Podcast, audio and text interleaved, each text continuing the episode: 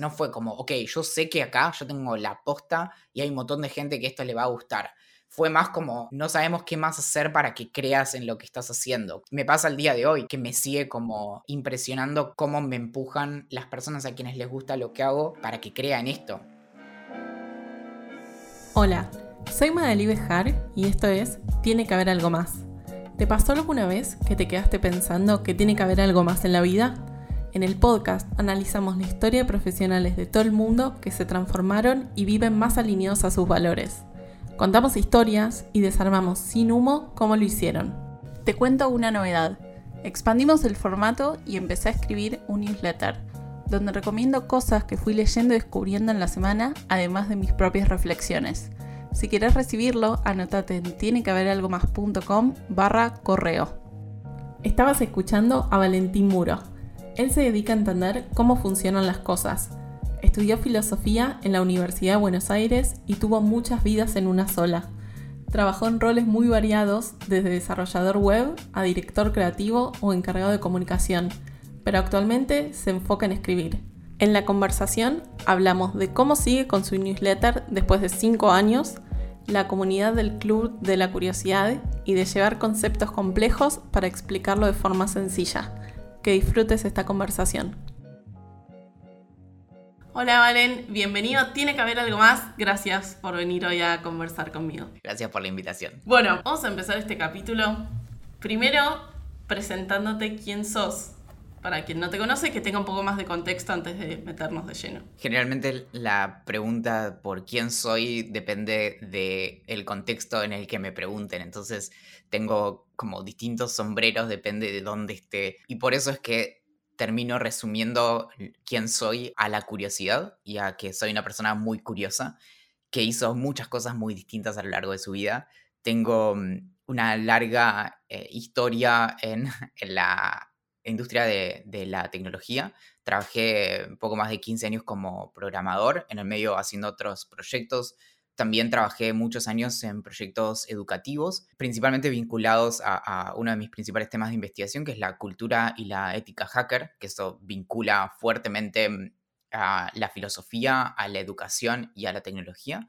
Y hace cinco años que empecé un proyecto de mm, escritura, de literatura y filosofía, que se llama Cómo funcionan las cosas, y hoy hace tres años que vivo de eso, que es escribir todas las semanas acerca de cómo funciona una cosa distinta y enviárselo a miles de personas por correo electrónico. Y mm, como en algún momento eso creció mucho, me empezaron a, apoyar económicamente algunas personas hasta que eso me permitió renunciar al resto de cosas que hago para dedicarme principalmente a eso.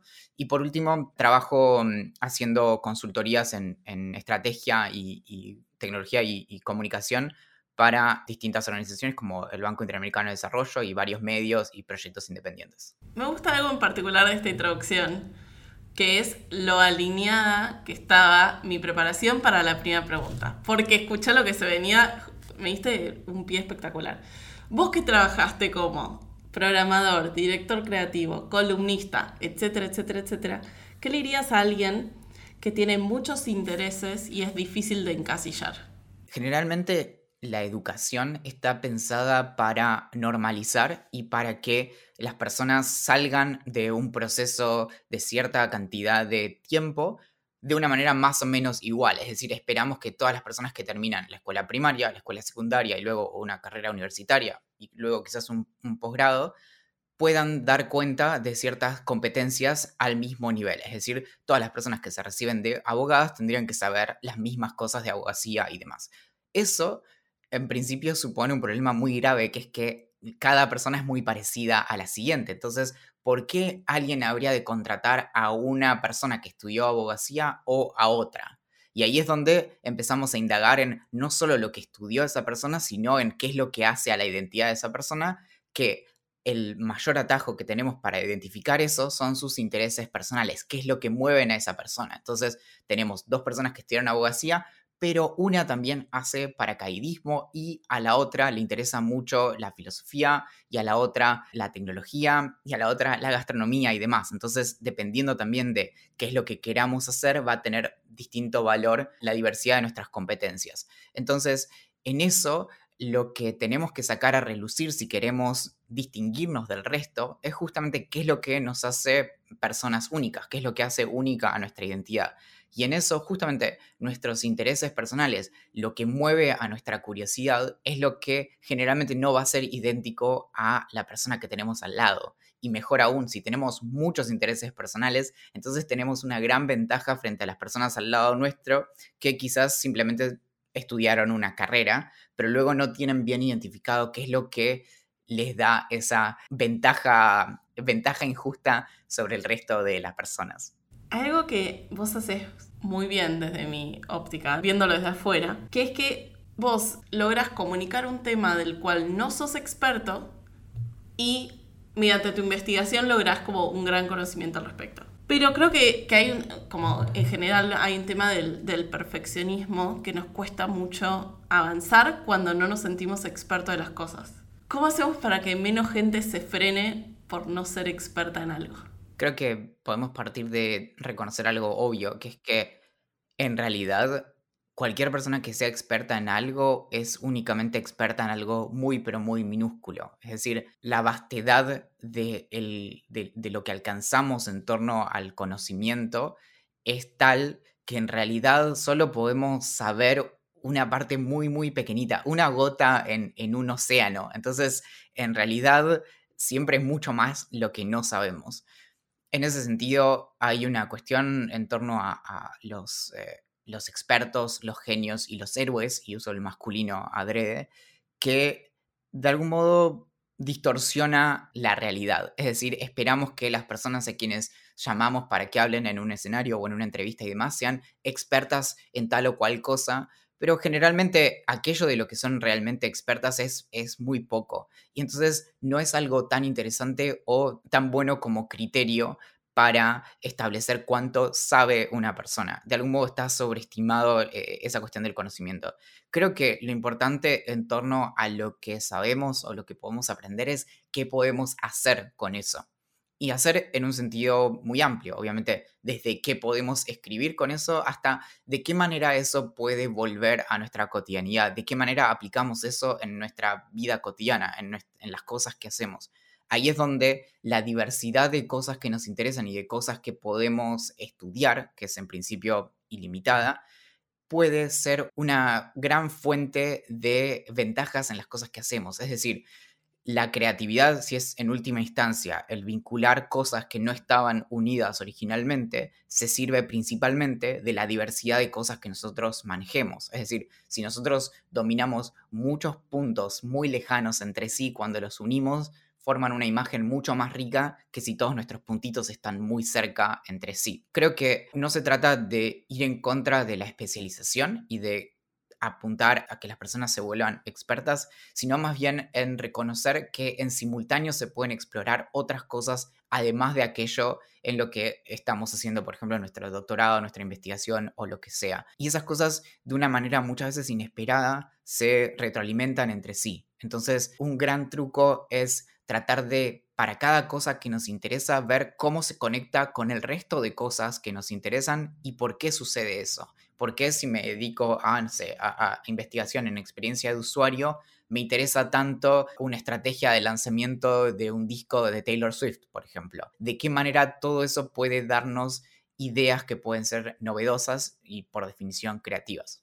En este ejercicio que vos haces todo el tiempo de comunicar temas que son muy complejos de una forma muy simple para que el resto de las personas lo podamos digerir, ¿qué sentís que aprendiste de hacer esta transformación? Primero, en virtud de la cantidad, puedo dar cuenta de que mm, se puede aprender sobre casi cualquier cosa y que generalmente para el tema que sea vamos a encontrar no mucho más de, de 5 a 10 libros que son los libros principales sobre eso, que son los que más se citan entre sí y los que de algún modo marcan las pautas de cómo se desarrollan esos temas. A veces esos libros comienzan muy atrás, entonces nos remitimos, no sé, a un diálogo de Platón en donde se menciona tal discusión, por ejemplo, ética, y de ahí después vemos distintos desarrollos que muchas veces llegan hasta la actualidad y a veces son temas más recientes. Entonces en realidad encontramos que el primer comentario sobre eso está en la Edad Media o quizás hace 50 años o quizás hace 15.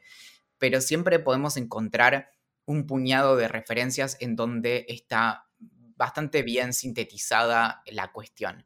Y mm, en eso creo que tenemos que procurar no, no abrumarnos ni, ni intimidarnos por el abordar algo que desconocemos. Es decir, generalmente sobreestimamos la cantidad de tiempo que nos tomaría entender algo, al menos en el punto en donde podemos vincularlo con algo más. Es decir, si yo me siento dos horas a leer sobre mecánica cuántica, no puedo dar una clase sobre mecánica cuántica, pero al menos, por ejemplo, puedo entender mejor de qué hablan cuando sale una noticia acerca de computación cuántica o darnos cuenta de que la vasta mayoría de las cosas que escuchamos sobre cuántica son erradas. Es decir, generalmente cuando se trata de apropiaciones New Age o cosas así, en donde se habla de, no sé, el principio de incertidumbre como si significara algo que no significa y de repente la gente habla de teletransportaciones y cosas así que en realidad no son lo que podemos leer en, la ciencia. Entonces, en eso creo que el ejercicio de leer Wikipedia más seguido y, leer sobre las cosas que nos llaman la atención toma mucho menos tiempo de lo que pensamos y es mucho más rico de lo que asumimos. Y en eso, algo que mencionabas antes, que es cómo abordar temas. Yo generalmente evito los temas de los que estudié mucho, porque hace más difícil un ejercicio crucial, que es para lo que hago al menos, que es el poder mantener el ojo del principiante, ¿no? Como el poder mantenerme ignorante para poder hacer preguntas más interesantes o al menos más entretenidas. Entonces, abordo temas de los que nunca leí. Por ejemplo, las recetas, ¿no? Las recetas en, en, gastronomía que me lleva directamente a cuestiones como el desarrollo de la cocina a lo largo de la historia de la humanidad, la invención del fuego o el descubrimiento del fuego, pero también el rol social que tuvieron los recetarios después de la guerra civil en Estados Unidos cuando se abolió la esclavitud. Entonces las mujeres que tenían esclavos y esclavas en, sus casas tuvieron que aprender a cocinar porque era algo que antes hacían esas personas. Entonces de repente el recetario se volvió una parte fundamental de los elementos que alguien tenía que tener en casa para poder alimentar a su familia. Entonces, en eso si yo hubiera sabido mucho del tema, no hubiera podido hacer ese recorrido en donde lo que yo trato de, replicar es lo que hace muy bien una autora que se llama Mary Roach, que es una escritora de ciencia estadounidense, que mm, lo que ella hace es escribir libros temáticos y arranca de su desconocimiento y te va llevando hasta que al final de 300 páginas vos aprendiste más o menos lo mismo que ella a partir de lo que ella va investigando. Entonces yo trato de replicar eso y también demostrar que detrás de cualquier tema que atraviese a la humanidad, hay personas, hay, humanidad. Entonces, lo que trato de, recuperar son esas historias, justamente de que las cosas nunca son lineales y de hecho son mucho más accidentadas e interesantes de lo que damos cuenta cuando no nos preguntamos por esas cosas. ¿Y cómo sabes cuando algo está lo suficientemente simplificado para ser compartido. Bueno, trato de, no simplificar en ese sentido. Creo que hay que respetar la complejidad en su complejidad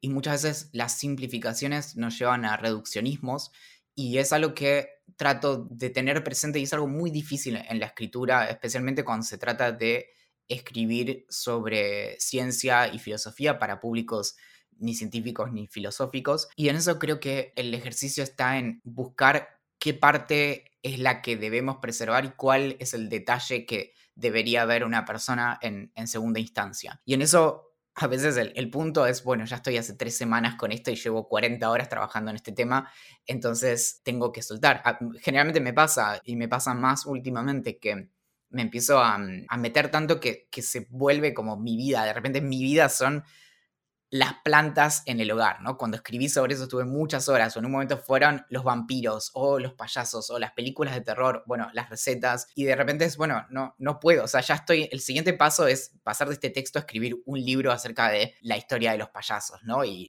la relevancia social de los payasos. Entonces en eso también hay algo como de, respetar el, propio formato, ¿no? Incluso cuando, cuando empecé mis primeros correos eh, eran de entre 500 a 1000 palabras y hoy muchas veces oscilan entre 2000 y 2500, porque me empecé a dar mucho más espacio para explorar más historias y cada vez encuentro más sobre cada cosa que puedo contar, como que no solo rasco la superficie, sino que trato de ver qué más puedo sacar al tema en el, que, en el que esté indagando. Y no hay, no hay, o sea, no hay, no hay una receta, es como donde encontrás la satisfacción o donde tenés que cortar. Y muchas veces digo, bueno, el resto, por ejemplo, cuando escribí sobre las películas de terror, podría haber escrito mucho más, pero dije, no, claro, acá tengo otros temas, por ejemplo, cómo funciona el miedo en general, u otras formas de, miedo que no tienen que ver con las películas, por ejemplo, cómo funciona la literatura de terror, que es, digamos, lo, previo al, cine de terror y así. Entonces, en eso también muchas veces tengo que, identificar cuál es el, subtema del que podría escribir más adelante. Quiero entrar en esta parte del newsletter. Ahora que se cumplieron cinco años de que lo venís haciendo ininterrumpido, ¿qué es lo más difícil de mantener un newsletter a largo plazo?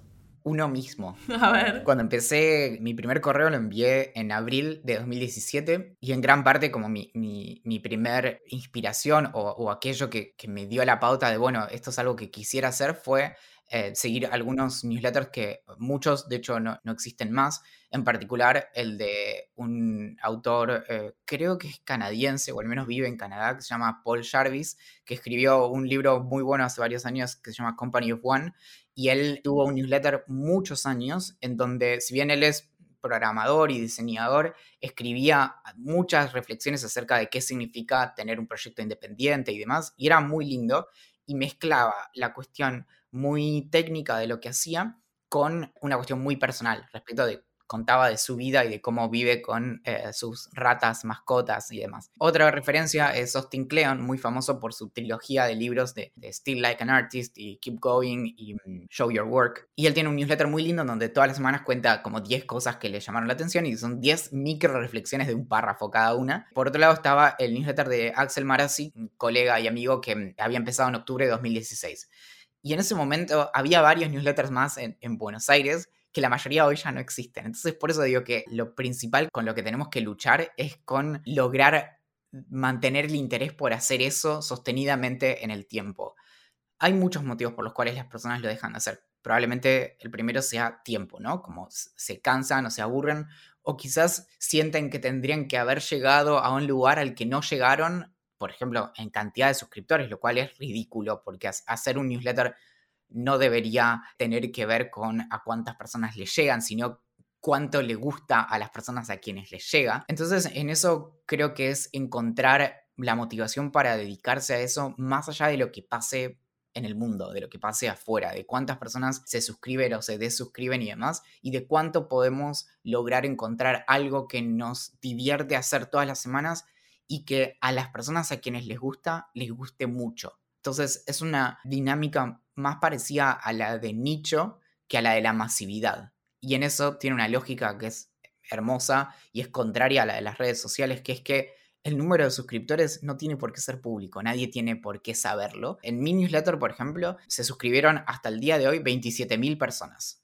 Sin embargo, mi newsletter hoy tiene más o menos 15.000, 14.800, una cosa así. Y es porque en el medio habrá, no sé, 4.000, 5.000 personas que se desuscribieron y el resto son personas a quienes yo archivé.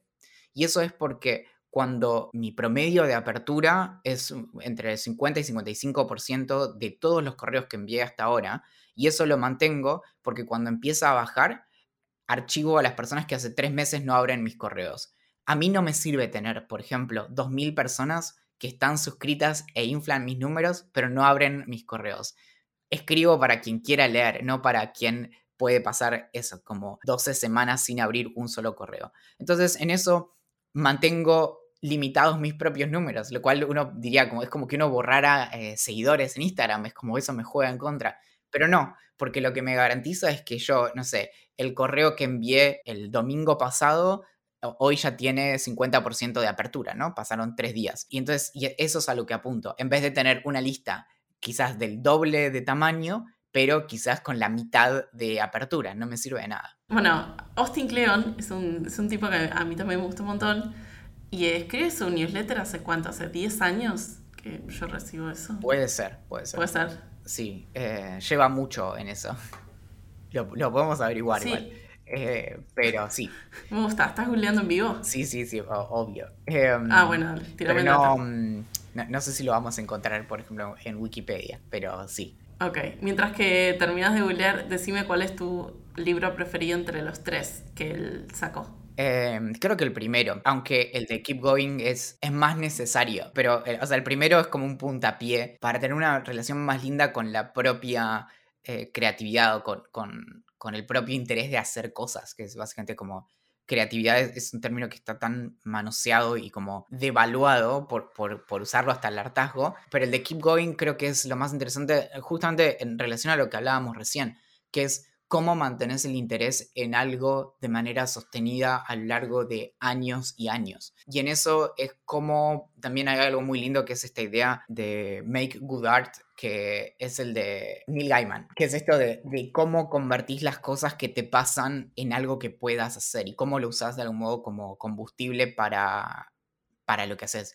Y en eso, por ejemplo, también algo crucial a mi propio proyecto es que cuando empezó, partí de varias premisas que mayormente respeto hasta el día de hoy y que las escribí en mi primer correo. Mi primer correo era cómo funciona este newsletter y en realidad era, eh, no lo sabía porque no había escrito nada hasta ahora. Entonces era, técnicamente hubiera sido cómo debería funcionar este newsletter de ahora en más.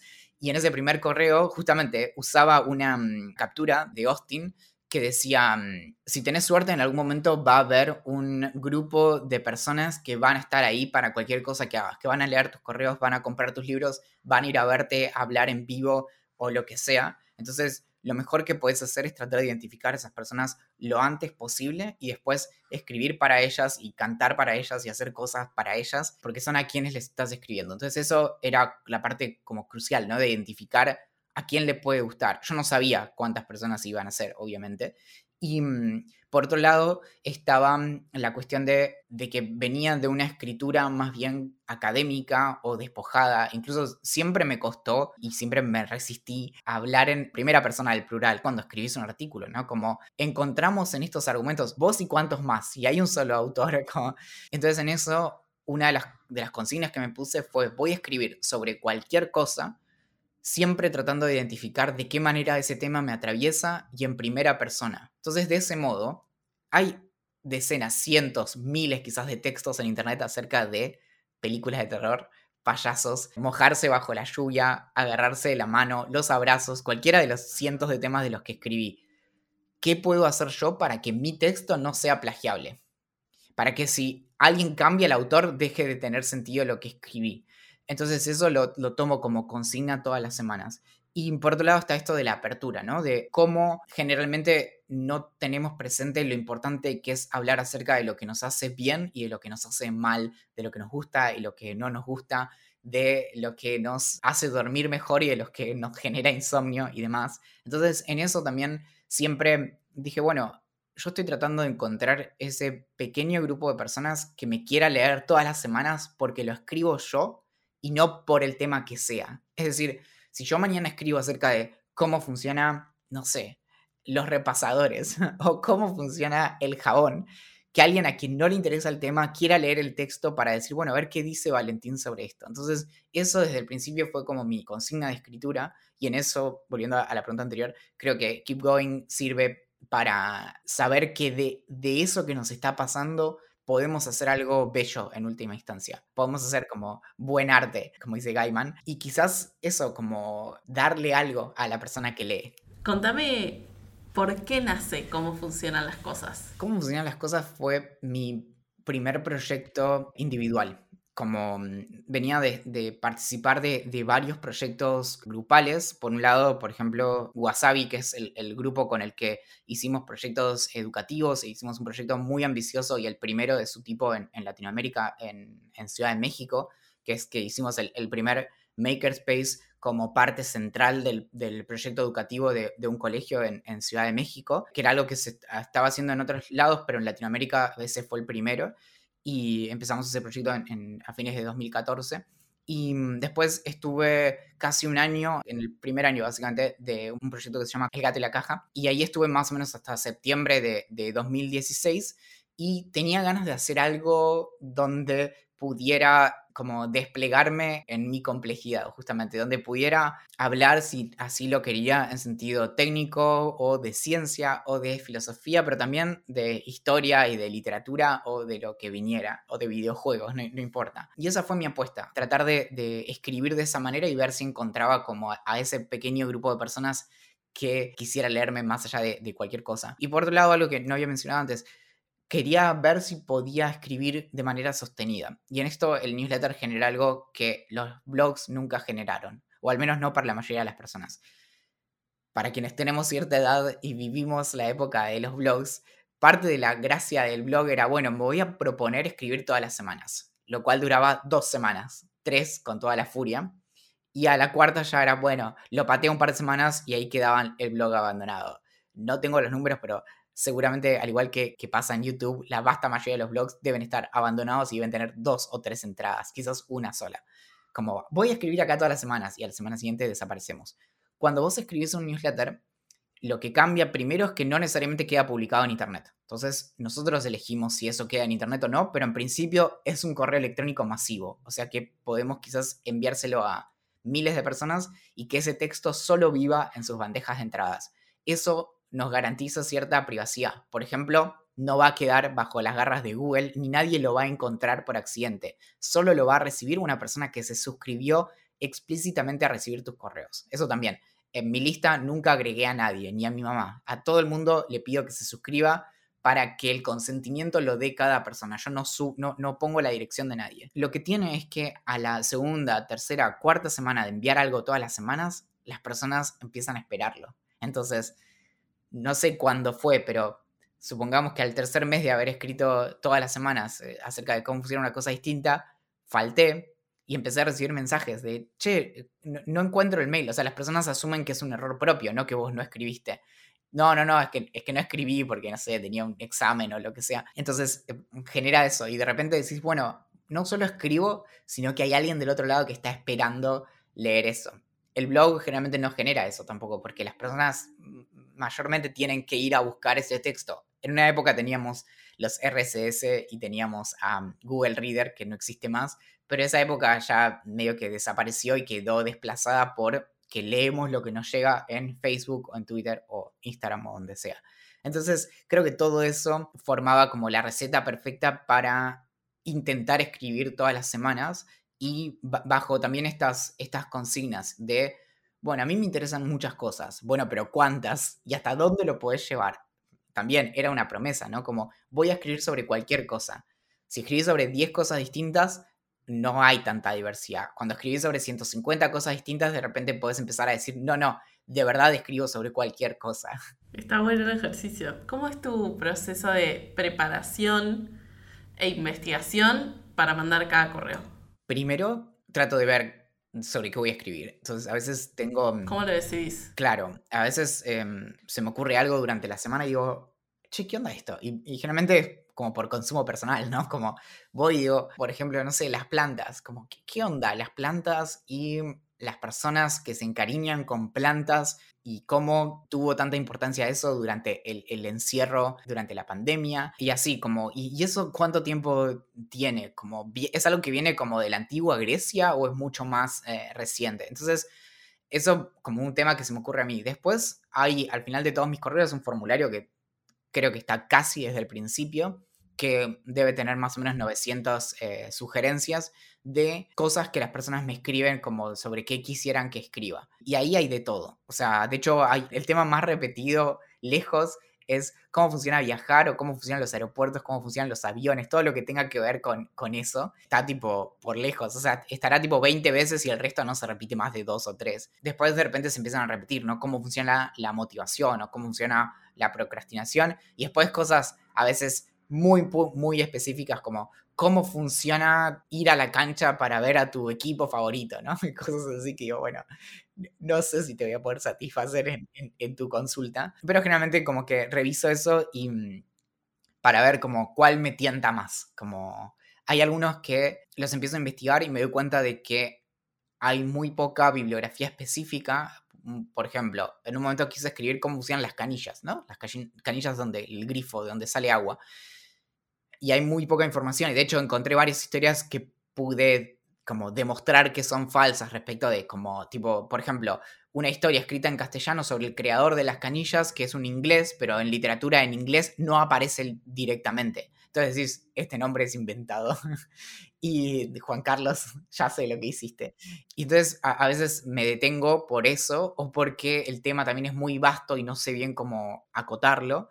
Pero básicamente es eso, como ver cuál me, cuál me divierte más esta semana o cuál es el que puedo también alcanzar esta semana. A veces encuentro temas y digo, no, esto es para más adelante porque hay mucho y mm, en eso trato de ser muy respetuoso, respetuoso de, lo que hay, ¿no? Como si hay mucho, trato de abordarlo, no como de quedarme con lo primero, sino de, bueno, para esto voy a tener que realmente ver todas estas cosas que, encuentro. Eh, no quiero quedarme con lo primero y contar esa, esa historia. Porque, bueno, algo que me, pasa constantemente es que encuentro muchos errores en todos lados y gran parte de la, de la literatura como de, de divulgación de ciencia o de ciencia pop y demás está plagada de, errores que después cuando hago lo que no suelen hacer la mayoría de las personas cuando leen un libro es que, voy a ver las referencias. Entonces dice tal cosa y lo fundamenta acá y después voy y digo, che, esto no pasa. Entonces, por ejemplo, por eso es que muchas veces escribo acerca de citas apócrifas. Como eh, hay muchas cosas sobre Leonardo da Vinci, por ejemplo, que no están en ningún lado. Y lo sé porque revisé sus cuadernos, porque revisé eh, las biografías de 600 páginas o el, tipo de, eh, o el texto transcrito en italiano, por ejemplo. hay muchas cosas así que en una primera lectura se nos pasa, pero cuando te tomas el trabajo decís, che, acá esto está mal, esto es mentira. Entonces, para, cuando elegís un tema, ¿cómo es el proceso de investigación? El proceso concreto es que googleo. Básicamente, todo mi. cómo funcionan las cosas es un proceso de googleo glorificado. Como, si querés, es es como llevar la instancia de googlear algo a el límite, pero en principio no es más que eso. Obviamente me lleva en derivas en donde termino consiguiendo libros que están digitalizados por el, por el archivo de internet, por ejemplo, termino comprando otros libros, veo los artículos eh, científicos al respecto, trato de buscar usando, por ejemplo, herramientas como Goodreads, citas donde se mencione el tema que estoy investigando, entonces a partir de la cita puedo descubrir libros que quizás el título del libro o el tema del libro no es de lo que estoy escribiendo, pero se menciona. Entonces así es como puedo llegar, por ejemplo, a leer un fragmento de una novela en donde se menciona, por ejemplo, para tomar los temas que vengo repitiendo, pero se menciona el miedo a los payasos en una novela que quizás no tiene nada que ver, pero me sirve mucho eso porque puedo usar la cita para, para ir orientando el texto, porque trato de generar espacios así como de de respiro en el texto, entonces para eso uso guiones de películas, uso letras de canciones, uso eh, poemas, uso todo lo que pueda encontrar y la herramienta ahí es básicamente haberme como especializado en buscar cosas en Google y lidiar con eh, registros históricos y, fuentes primarias, ¿no? Como generalmente evito mencionar cualquier cosa que yo no haya podido ver con mis propios ojos. O sea, aunque se mencione que en tal libro se dice tal cosa, si no pude ver el libro, no lo incluyo en el texto porque siempre es muy alta, pero realmente muy alta la probabilidad de que sea incorrecto lo que se está diciendo, incluso las citas textuales. ¿Y cómo ordenas toda esta información que termina siendo un email? Primero voy, voy leyendo y la primera parte es que cuento, es, es algo muy malo metodológico, pero cuento mucho con mi memoria de corto plazo. Entonces medio que empiezo en cero, ¿no? Como no sé nada sobre vampiros, o sobre payasos, o sobre mojarse bajo la lluvia, o el miedo al rechazo. Entonces, a medida que empiezo a leer, y me voy como, como empezando a completar un poco como, bueno, ok, va a venir por este lado. Entonces, por ejemplo, las cosas generalmente tienen un origen. Entonces, arrancan en algún punto. Entonces, no hay más hacia atrás. Entonces, eso va a ser lo mismo en todo lo que vaya leyendo. Y después eh, uso, mm, no hace tanto, hace un año más o menos, uso Evernote y empiezo a tomar nota de, generalmente menos de una línea, ¿no? Pero mencionar esto, ¿no? Cómo se relaciona con tal o cual cosa. Entonces, hago un listado muy desordenado de puntos por los que me gustaría después pasar. Entonces, como, bueno, relacionar esto con, no sé, cuando escribí sobre, mm, sobre cómo funciona cuidar una planta, empecé a, notarme cosas como cuál es la relación entre las plantas y el haber eh, llegado a América por parte de los eh, europeos y cómo es que desarrollamos la noción de lo que es o no exótico, o bueno, el hecho de que la mayoría de las plantas que tenemos en casa no eh, son de clima tropical, ¿no? Sin importar en dónde estemos en el mundo. Voy como anotándome cosas que tengo que después ir mencionando o que me gustaría mencionar y después cuando escribo voy sumando todo eso, como armando un, un, relato que sea coherente, donde básicamente lo que tengo, a lo que tengo que llegar es a un cuentito. Mejor dicho, no, no es un cuentito. Es un engendro hecho con bloquecitos Lego, ¿no? Entonces, ahí lo que hago es desplegar todos los bloquecitos de los que dispongo y veo cuál es la manera más linda de que queden ordenados. Pero es básicamente eso. Lo que hago es armarme de una gran cantidad de, bloques eh, semánticos, de, de bloques de contenido, y luego digo, bueno, ¿cuál puede venir antes que lo otro? ¿No? Como a veces conviene arrancar por la historia, a veces conviene arrancar por la actualidad y de ir hacia la historia, a veces, bueno, y así, a veces necesito anclarlo todo en un relato muy autorreferencial y autobiográfico en ese sentido, entonces vuelvo a cuál es mi propia historia con eso y cómo eso se va vinculando con su origen histórico, por ejemplo. Entonces, a, partir de algo que me pasó a mí, puedo remitirme a de dónde salió eso y demás. Entonces, es básicamente como una tarea de, de ingenio de tener, en última instancia, como párrafos aislados que cada uno tiene que capturar algo y después ir ordenándolos. Generalmente cada uno de mis textos toma más o menos 30 horas de, trabajo repartido entre más o menos entre 20 y 25 de investigación y luego entre 5 y 10 de, de, escritura. Y generalmente escribo de una manera en la que no tenga que nunca releer el texto. O sea, escribo bastante de corrido y es muy raro que yo lea mi correo antes de enviarlo. O sea, pero es, por una cuestión como de, cansancio. Ya a esa altura no quiero saber más nada. Entonces, lo que hago es que siempre me preocupo, es como, y es horrible la comparación que voy a hacer y completamente reprochable, pero es como blockchain, en el sentido de que solamente tengo que lograr que haya concordancia con lo que viene arriba y confío en que lo de arriba tiene concordancia con lo de arriba y así. Entonces cada párrafo puede remitir al anterior y estar conectado de una manera que tiene sentido, pero no es porque lo leo de corrido, porque entonces cuando termino el correo digo, bueno, me confío en que lo anterior lo hice bien porque cuando estaba escribiendo el anterior me preocupé por el anterior y así eh, sucesivamente.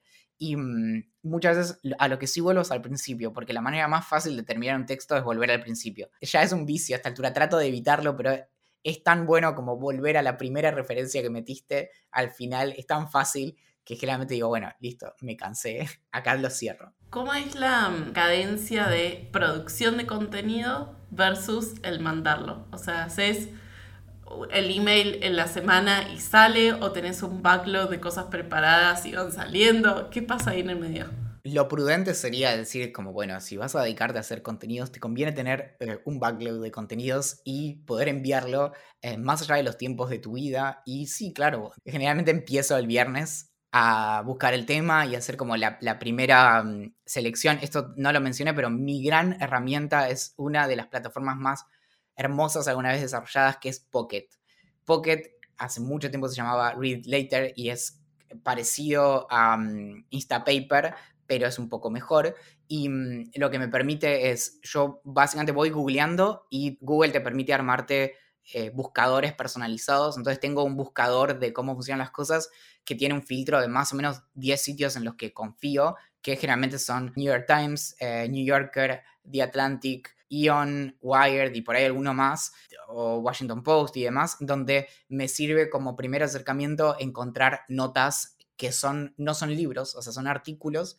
Generalmente, por ejemplo, New Yorker sirve mucho para eso, o New York Times también, que me permiten abordar el tema y robarme las referencias. Porque muchas veces alguien escribe, no sé, una nota de mil palabras para New York Times y menciona un libro y ahí voy a rastrear ese libro y generalmente me quedo no con lo que eh, citaron, sino con lo que puedo encontrar. Entonces, con eso voy guardándome todo en Pocket y después lo que hago es, de la selección de artículos que hice, voy leyendo uno por uno y los voy subrayando, anoto alguna idea o si no, confío en el subrayado y al momento de escribir lo que hago es revisar únicamente los artículos que subrayé, que son en los que encontré algo de valor, y después voy uno por uno tomando las ideas que quiero y lo copio, o sea, lo cuento en, mi edición de mi texto, ¿no? Entonces, leo el artículo y por ahí de todo el artículo saco un párrafo que quiero contar, o tres, o diez, y los voy como cerrando, ¿no? Entonces, así me, me encargo de exhaustivamente revisar toda la información que investigué y hago algo muy parecido con los libros, pero ahí generalmente mm, no, no leo el libro entero, sino que voy a buscar los fragmentos que necesito, que generalmente están en la introducción y en la conclusión. O sea, generalmente la introducción adelanta una buena introducción al tema y la conclusión resume los argumentos. Así que, y por ahí voy algo en el medio, pero mayormente es, es eso, como muy rara vez, también por una cuestión de tiempo, es que leo un libro entero para, para escribir mis correos. Generalmente no hace falta. Pero eso básicamente es lo que ordena el, el trabajo. Bien, entonces el tema, la investigación empieza el viernes. Sí. ¿Cuándo termina? El, generalmente el, cuando era más joven, escribía el sábado toda la madrugada, me iba a dormir tipo 5 o 6 de la mañana y dejaba programado el correo para que se enviara a las 9 de la mañana. Por eso muchas de las cosas que van a encontrar sobre cómo funcionan las cosas dice todos los domingos a la mañana. Bueno, idealmente, entre, paréntesis, ya hace un tiempo que separo la investigación eh, entre viernes y, sábado y quizás me quedo el sábado hasta última hora investigando y anotando todo y me dejo todo listo para el domingo a la mañana, que es como mi, es, es terrible, pero el domingo a la mañana es mi momento favorito para escribir y es el momento en el que debería enviar. Entonces empecé a enviar correos más tarde y se mantiene igual la apertura. O sea, como no tuvo consecuencias negativas, no me, no me obliga a cambiar. O sea, si yo hubiera visto que no me leía más nadie, lo hubiera dejado, pero no cambió nada. O sea, las personas me leen igual, así que les pido disculpas. Entonces, escribo generalmente el domingo ya desde, no sé, 8 de la mañana, a veces hasta 2 de la tarde, y lo, lo, dejo ya programado o lo envío en un momento o lo dejo programado quizás para las 6 o 7 de la tarde y ahí se cierra eso. En el medio, algo muy importante, desde hace un año grabo mis correos. Entonces, en el proceso de todo esto, una vez que termino de escribir y ya estoy harto del tema, tengo que sentarme una hora y media a leer mi lectura y editarla. y eso lo hago todo el, el domingo mismo. Entonces, muchas veces termino de escribir a las 2 de la tarde y a las 2 y 10, después de haber ido al baño, no sé, me pongo a grabar hasta las 3 y media más o menos, que dejo programado la lectura de mi texto, que generalmente es una lectura de, de 15 o 20 minutos, que me toma una hora y media de edición, para que se suba y esté disponible en Spotify y demás. ¿Por qué tomaste la decisión de grabar el contenido que solo estaba escrito? La primera vez que lo hice fue en enero de 2018 y es porque había notado de casualidad que algunas personas en, Medium habían empezado, como, o Medium mismo había empezado a ofrecer los artículos eh, leídos por las personas que los habían escrito. Y dije, como la mayoría de cosas que hago, pensé como, bueno, yo puedo hacer eso. Entonces lo hice, grabé dos. En enero de 2018 se enfermó mi, mi gato, que falleció a principios de marzo. Entonces, digamos, ahí lo suspendí y no lo retomé. Y después lo retomé en 2021 porque todos los años escribo un, correo anual, que es el querida persona que lee, que están subidos a, mi sitio, que es como el estado de, la cuestión o el estado de la unión, como es el, discurso anual en Estados Unidos. Entonces lo que le cuento es a, digamos, a las personas de, de cómo funcionan las cosas, a mis personas que leen, les cuento qué pasó en el último año y les doy un montón de números de cuántas horas pasé escribiendo. Tengo registro absolutamente todo lo, que hago en mis proyectos. Entonces, cuántas horas gasté, cuántos miles de pesos doné, cuántos miles de dólares gasté para pagar el servicio, cuántas horas pasé grabando, bueno, todos los números que pueda, los, la apertura, cuáles fueron los correos más abiertos, los menos abiertos, con los que más se suscribieron, lo que sea. Y mm, cuando escribí ese correo hace un año, dije, bueno, esto es muy personal, lo quiero grabar. Y lo grabé. Y al poco tiempo, bueno, y ya el siguiente lo, grabé también y así. Y al poco tiempo, hablando con eh, mi vecina, de, vivo en este departamento hace tres años, mi vecina está perdiendo, eh, es una señora grande y está perdiendo la vista. Entonces, un día, hablando con ella, nos hicimos amigos y la adopté como abuela porque me tocaba el timbre para pedirme ayuda con algo del celular o de la tablet o de lo que sea. Entonces, un día que me invita con vainillas y té para que le ayude con el celular, me pregunta, bueno, hablamos de lo que hago. Y le digo, bueno, lo que hago es muy raro y es muy difícil de explicar, pero básicamente vivo de escribir todas las semanas acerca de distintas cosas y hay un montón de personas que me pagan muy poca plata y yo con eso pago el alquiler. Bueno, entonces en el medio estaba el qué, bueno, pero ¿qué es lo que haces? Y le dije, ah, claro, o sea, ella no puede leer. O sea, no, no está completamente ciega, pero ya no puede leer. Y entonces le configuré para que pudiera escuchar en una plataforma de podcast lo que escribo. Y desde entonces lo grabo básicamente para ella, porque me di cuenta de que grabar era un ejercicio de accesibilidad para las personas que no pueden leer. Y aunque existen lectores de pantalla automáticos, me permite a mí varias cosas. Por ejemplo, ponerle mi voz, ponerle mi, tono, pero también me esfuerza a aprender a pronunciar los nombres que uno escribe tan fácilmente e impunemente. Y de repente es como, claro, poner un nombre en árabe es copiar y pegar, ¿no? Pero ahora te desafío a que pronuncies. A veces me tocó en el mismo artículo pronunciar un nombre en húngaro, en rumano, en árabe y en francés. Y entonces estoy ahí 10 minutos buscando videos en YouTube de cómo se pronuncia algo para después replicarlo. Entonces eso, nada, y se volvió algo como muy lindo porque muchas personas de hecho me empezaron a agradecer que lo grabara. Yo lo hice como por accidente para ver qué onda entonces me dicen que aunque leen los correos, por ahí lo escuchan mientras están, no sé, lavando los platos o salen a caminar o lo que sea. Así que fue algo como que, que funcionó muy bien por accidente. ¿Cómo fue esa transición de estar haciendo el newsletter a empezar a monetizarlo? No surgió directamente de mí. La historia es que en 2018 convencí a mi hermana, que es poeta y escritora, que estaba como muy trabada con su escritura, de que había una forma de escribir que no implicaba publicar un libro, sino que podía enviar correos y que tampoco implicaba subirlo a internet. Ella no quería que sus cosas estuvieran como en un blog, ¿no? Que estuvieran disponibles, porque le intimidaba. Entonces le dije, mira, si vos empezás un newsletter, es como que le envíes a un poco más que, que tus amigos y familiares borradores. Y si después querés modificar ese texto para publicarlo, lo haces. O sea, no, no pasa nada. Entonces ella empezó su newsletter y como a los dos meses me dice, bueno, ¿y cómo puedo hacer dinero con esto? Y dije, bueno, pará, yo estoy hace dos años haciendo esto y vos ya querés, tipo, ver cómo le sacás provecho. Entonces le armé un esquema como de suscripciones en, en Mercado Pago y al poco tiempo lo agregué como quien no quiere la cosa al final de mis correos. Como bueno, y si vos te gusta mucho esto que hago, te podés sumar acá y apoyás esto que en ese momento había pasado el límite en donde ya no era gratuito. Cuando vos, el MailChimp, que es la plataforma que uso, pasabas de 2.000 suscriptores, tenías que pagar. Entonces ya en ese momento era únicamente como inversión de mi parte, pero lo pagaba de mi bolsillo. Entonces puse eso. Y se sumaron, no sé, el primer mes 50 personas, el segundo 30 y así. Eso fue en septiembre de 2018. Y más o menos en mayo de 2019 llegué como al punto de quiebre, que es que la cantidad de dinero que entraba por mis suscripciones era igual a lo que yo estaba ganando. Trabajaba en ese momento en un medio que se llama Philo News.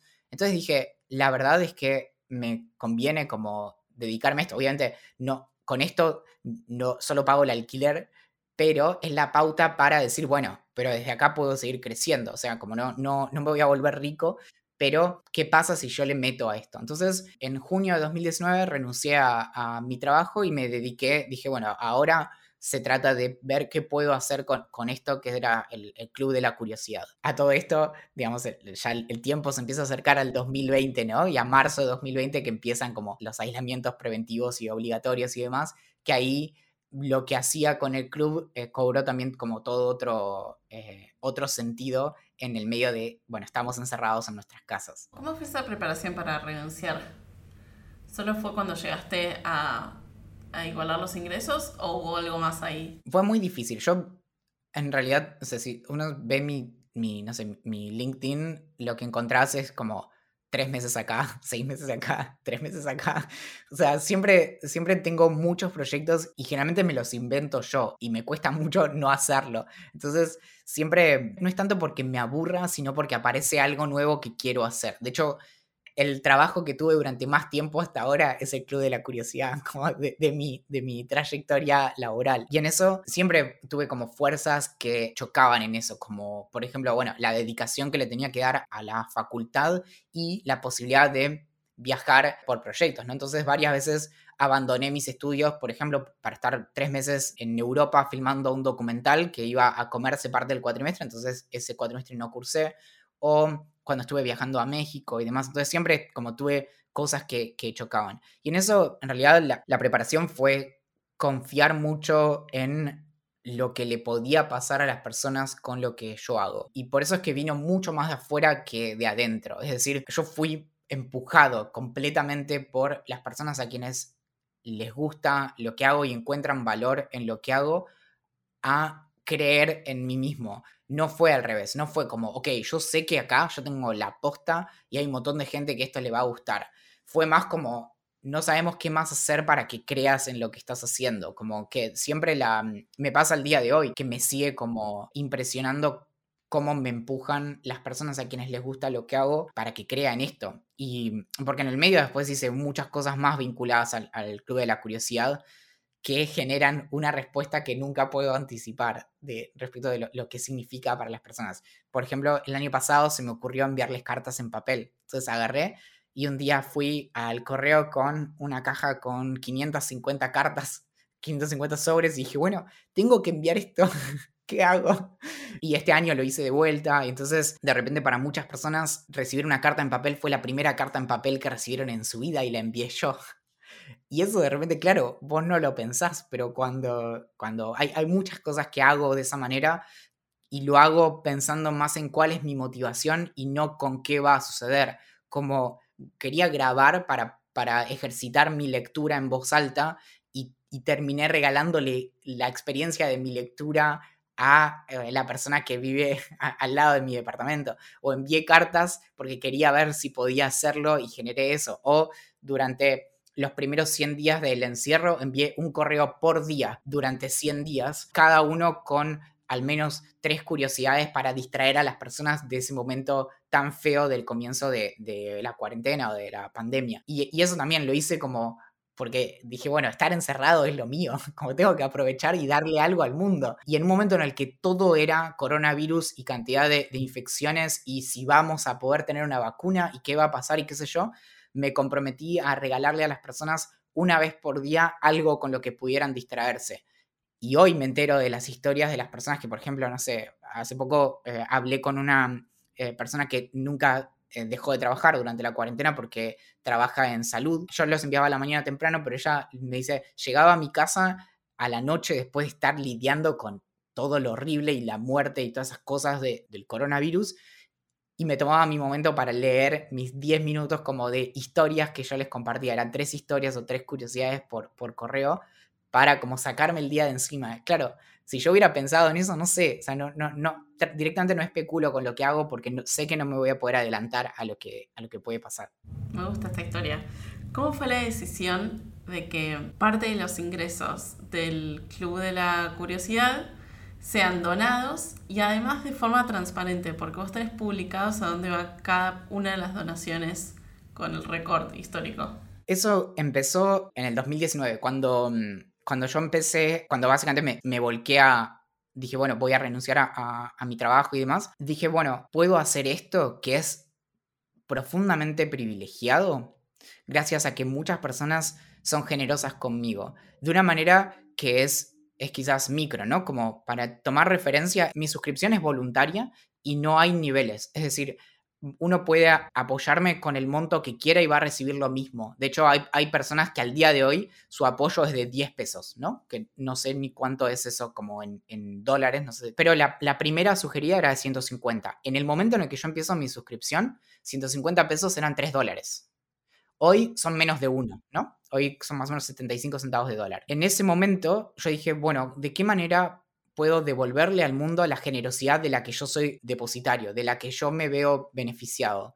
Entonces empecé a ponerle el ojo Primero, por ejemplo, a organizaciones que protegen específicamente gatos. Cuando mi gato se enfermó, tuvimos unos gastos en ese momento altísimos. Eran, en 2018 fueron más o menos 50 o 60 mil pesos, que no sé ni cuánto será la, cuenta, pero eran, eran un montón de dólares. Y en ese momento, un montón de personas nos donaron dinero para, para costear unos tratamientos costosísimos como de, de oncológicos y demás. Entonces, a partir de eso dije, yo no me puedo como quedar acá. Entonces, desde entonces empecé a apoyar distintas organizaciones. Y después empecé a, resignificar eso diciendo, yo tengo un proyecto a esta altura maduro, ¿no? Mi proyecto ya tiene cinco años y hace tres que se sostiene solo. Entonces lo que quiero es empujar a otras personas que hacen cosas. Entonces hoy apoyo más o menos a 20 proyectos independientes de distinto como grado de, de, producción. O sea, hay algunos que solamente escriben algo eventual o lo que sea, otras personas lo toman como con más dedicación pero apoyo eso, por otro lado, apoyo también al, archivo de Internet, en donde además me sumé hace tres semanas como voluntario. Bueno, apoyo Wikipedia, eh, a la Fundación Wikimedia, a María Popova, que tiene un blog muy lindo que se llama Brain, se llamaba Brain Pickings, hoy se llama The Marginalian, porque eh, ella me inspiró mucho a lo que hago, entonces también la apoyo. Y así como, bueno, Médicos Sin Fronteras, obviamente apoyo únicamente organizaciones seculares. Y es por esto, básicamente, siguiendo algo que no inventé yo, pero es, como lo que propone Peter Singer, que es un filósofo muy importante, es, es, uno de los filósofos principales para los movimientos de derechos de animales y de veganismo y demás. Y él habla, eh, los últimos años se empezó a dedicar a la cuestión del altruismo y de eh, la diferencia que alguien puede hacer. Entonces, en eso para mí es, es compulsivo y es, y es imposible no ayudar a alguien a quien puedo ayudar. Entonces, incluso muchas veces, no sé, a alguien le robaron la bicicleta, entonces en nombre del Club de la Curiosidad le dono dinero para que pueda comprarla o, la causa a la, que, a la que me pueda sumar. Y es importante la transparencia justamente porque hay algo que lo dice Peter Singer y de él lo tomé, que es que cuando ayudamos a alguien económicamente podemos generar un efecto contagio. Entonces, más allá de la cuestión que es otra discusión cuando alguien, por ejemplo, dona millones de dólares como para blanquear su imagen, ¿no? Que es algo propio de los multimillonarios. Pero para las cosas que las personas comunes podemos eh, aportar, genera demostrablemente un efecto de contagio, en donde alguien dice, che, yo no estoy apoyando causas. Y la verdad es que para mi economía, donar 500 pesos por mes a Médicos Sin Fronteras no me cambia nada. O incluso si vamos al caso, ¿no? Como eh, si nosotros donamos un 10% de nuestros ingresos, ¿cuánto afecta a nuestra calidad de vida? Va, va, a haber muchas personas que no pueden hacer eso, obviamente, pero muchas personas que sí. Y entonces, las personas que sí, ¿por qué no lo están haciendo? Y es enfrentarse con esa pregunta incómoda lo que muchas veces hace que las personas se terminen volcando a justamente a apoyar de manera en donde no les haga una diferencia. Y yo vivo básicamente de que un montón de personas, cientos de personas, me den lo que en su momento era el valor de un café con leche. Hoy ya eso no paga un café con leche. Y es eso, como son muchas personas apoyándome de manera muy pequeña. No necesito como un gran mecenas que me banque completamente. Entonces, si cada persona pone un pedacito, ¿cuál es la diferencia que de manera acumulada podemos hacer? Y es un montón. Entonces, me es importante para mí contagiar eso también y que otras personas se den cuenta de la diferencia que pueden hacer. ¿Por qué existe la cadena de los 28 días para sentirse mejor? Bueno, es la primera vez que alguien lo menciona como cadena, pero me da gracia porque muchas personas, la mayoría, me lo menciona como el desafío. No es un desafío, no, existe el desafío de los 28 días como si fuera el desafío, no sé, de, solamente tipo tomar jugos durante una semana o cosas así. La historia de los 28 días es en un sentido mucho más interesante y mucho menos interesante de lo que uno podría imaginar. Uso mm, herramientas de, envío de correos electrónicos hace, bueno, más de cinco años y mm, conocía la posibilidad de generar correos que se envían bajo ciertas condiciones de forma automática. Entonces, esto es un recurso que generalmente las empresas o las aplicaciones y demás lo aprovechan para entrenarnos respecto del uso de su plataforma, ¿no? Entonces, uno, por ejemplo, se baja una aplicación y la aplicación de repente te empieza a enviar una vez por día durante una semana como cinco cosas que podés hacer ahora que empezaste a usar Dropbox, ponele, ¿no? Lo que sea. Y yo dije, bien, tengo ese recurso técnico ¿con qué lo lleno? Y tuve esa idea años. Durante años veía que estaba la opción de crear mis automatizaciones con una cantidad irrestricta de correos, pero no sabía con qué llenarlo. Y mm, a mitad del año pasado, más o menos, bueno, en, mayo, le envié un correo a creo que 15 personas cercanas diciéndoles como, hola, esto, esto no es un newsletter, em, pero quería saber cuando vos te sentís mal, qué es lo que te hace sentir bien. Y era porque básicamente yo no, no me estaba sintiendo bien, entonces quería saber cómo, bueno, cómo me podía inspirar. Entonces empecé a mm, anotar las respuestas de esas 10 personas, me habrán respondido, no sé, 8. Entonces, durante más o menos un mes y medio, me tomé el trabajo de ir anotando todo lo que se me ocurría. Entonces, de repente, en la lista estaba cosas que no podría pensar como obvias a esta altura, como, bueno, no sé, meditar, hacer ejercicio. Pero después estaba como, no sé, rayar una hoja con crayones o anotar en un papelito con qué cosas nos sentimos bien hoy y ponerlo en un frasco y después en un mes abrir el frasco, o en un año abrir el frasco y ver qué, encontramos. Y un montón de cosas así. O también, no sé, ver una película muy tonta, por ejemplo, o ver una película de un robo a un banco, como cosas que inmediatamente te hacen sentir bien. Y entonces acumulé todo eso y después lo repartí en 28 días, donde cada día vos recibís tres como mini contenidos de tres sugerencias de algo que escuchar, algo que mirar, algo que comer, algo que hacer, que son justamente cosas que no pierden vigencia, porque son como, no son actuales, sino que son como más genéricas en eso. Y al mismo tiempo compartir algo que había leído que me gustó. Entonces en cada uno de los 28 correos hay una cita de algo, sea un poema sea un artículo, sea algo, y son meras sugerencias, o sea, no, no hay ningún desafío, sino que simplemente te suscribís y durante 28 días recibís un correo por día en el que en cada uno tenés tres sugerencias de cosas que quizás te gustan. Y hay personas que me dicen, no, anoto todo, algunas que me dicen, no, la verdad que la mayoría no me llama la atención, pero tal me interesó. Muchas personas se desuscriben porque al cuarto día dicen como, bueno, flaco, basta de mandarme correos. Y está bien también, yo sé, eh, cada uno hace con su bandeja de entrada lo que quiere. Y nada, y lo que, eso lo, lo hice el año pasado, el 20 de junio, y al final de cada uno de esos correos había un formulario en donde me podían escribir qué cosas les hacen bien. Hay personas que me respondieron tipo al primer día, o sea, no recibieron los 28 correos, sino que el primer día ya me querían contar todo. Y se acumularon muchas. Y yo me olvidé. Entonces, hace dos meses dije, che, pará, estaba ese formulario. Y entré y había casi 350 respuestas de personas que me decían, me gusta esto lo que sea. Entonces, me senté, me tomó como cinco horas editar cada una de esas 350 respuestas para que tengan tipo, no sé, signos de exclamación de apertura y cierre, que los que estén escritos enteros, que tengan tildes, tipo toda la ortografía perfecta. Y después me senté y estuve como 20 horas programando una mm, plataforma muy sencilla en la que cada vez que entras podés leer la sugerencia que escribió alguien más. Entonces tuvo algo muy lindo que es que hice algo en donde yo no lo escribí. Entonces son las mismas personas a quienes les gustó lo que hice, que querían compartir con el mundo lo que les hace bien, que de repente le sirven a alguien más que pueda eh, querer leer esas, esas sugerencias. Entonces fue algo muy lindo como de generar un contenido no escrito por mí, pero que yo empujé de las propias personas a quienes les había gustado lo que yo había hecho que simplemente comparten las cosas que les gustan y dan sus propias sugerencias. Y eso como, fue como muy lindo y muy redondo también. ¿Y qué compartía la gente? ¿Te acordás las más populares? Lo que se te ocurra. De hecho, lo, voy a entrar ahora para ver. A ver. Acabo de entrar. O tirame alguna insólita. Ah, cuando entraste dice cuando tal persona, cuando Paula no se siente bien, le gusta cantar en la ducha. A veces canciones alegres para alejar la tristeza, a veces canciones tristes para hacerse cargo, incluso llorar con los coros. Suelo usar la opción de radio de canción de Spotify de la primera canción que se me viene a la mente. Te dejo una que te puede funcionar en un mal día si no se te ocurre qué escuchar y hay un link a Spotify. Si actualizo, me dice, cuando Daniela no se siente bien, le gusta ver a mi gato, acomodar mis cosas, mi ropa, mis herramientas, mis dibujos. Solo eso. O sea, hay algunas que son un testamento y otras que son, cuando Irina no se siente bien, le gusta juntarme con mis amigos. Y así son tantas que literalmente puedes estar horas leyendo todas las que van apareciendo y aparecen de forma mm, aleatoria. Entonces cada vez que entras te parece una distinta. Impresionante.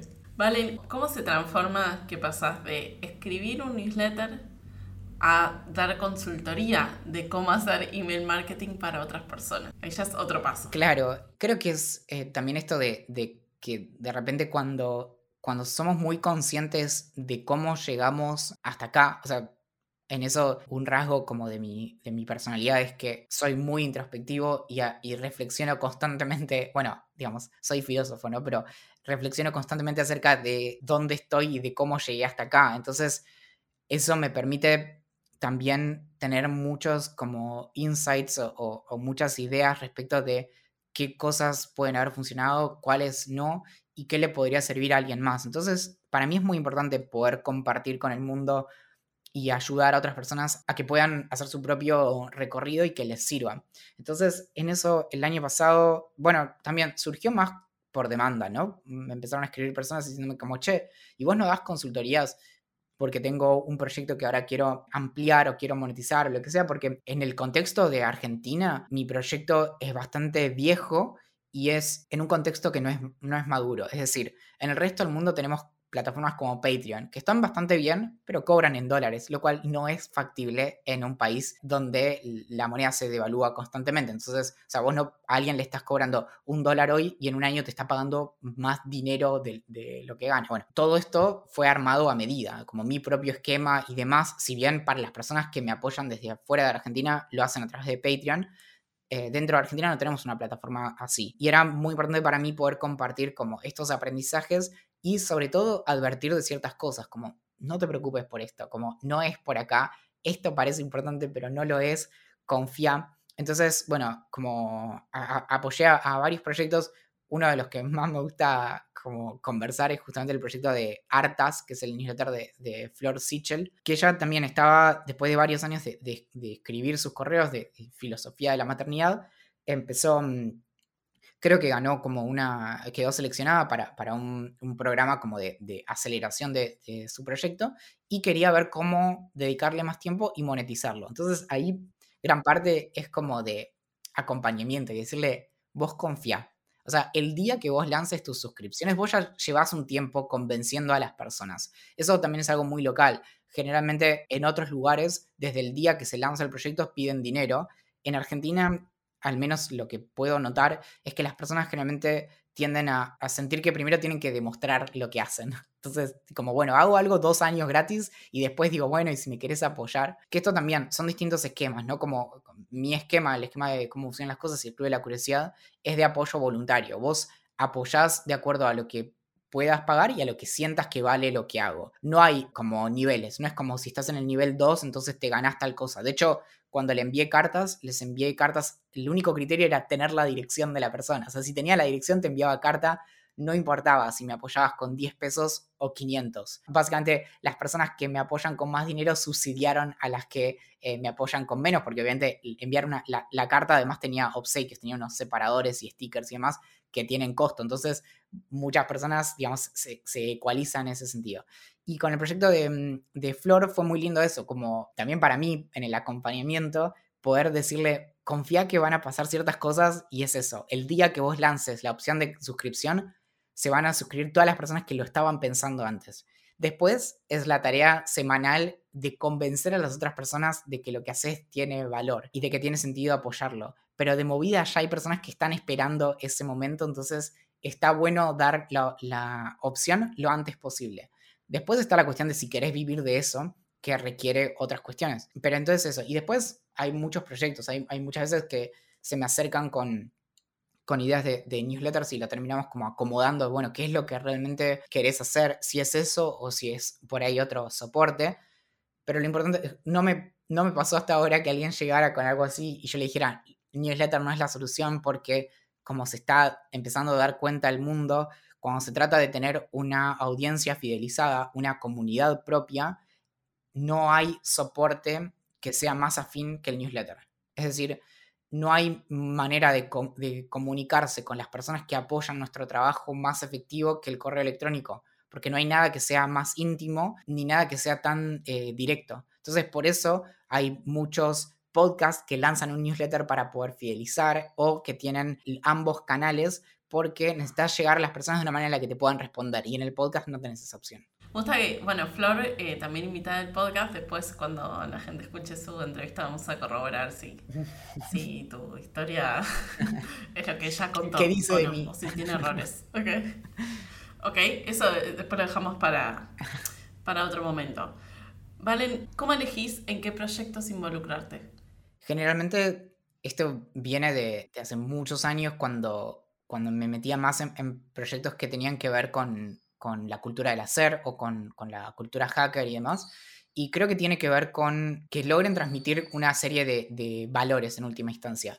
En, particular, me es muy importante la, cultura libre y mm, esta cuestión de, bueno, los principios de, la, ética hacker respecto de que el conocimiento tiene que, circular y que es, es importante generar capacidad en las personas. Entonces, en eso, cuando aparece uno, como una oportunidad de hacer algo, también me fío por esa sensación de no puedo no hacer esto. Un ejemplo de, una de las cosas más extrañas y masivas que hice. en Argentina, como el aislamiento preventivo comenzó un viernes. El lunes empecé a enviar de lunes a viernes un correo por día durante 100 días.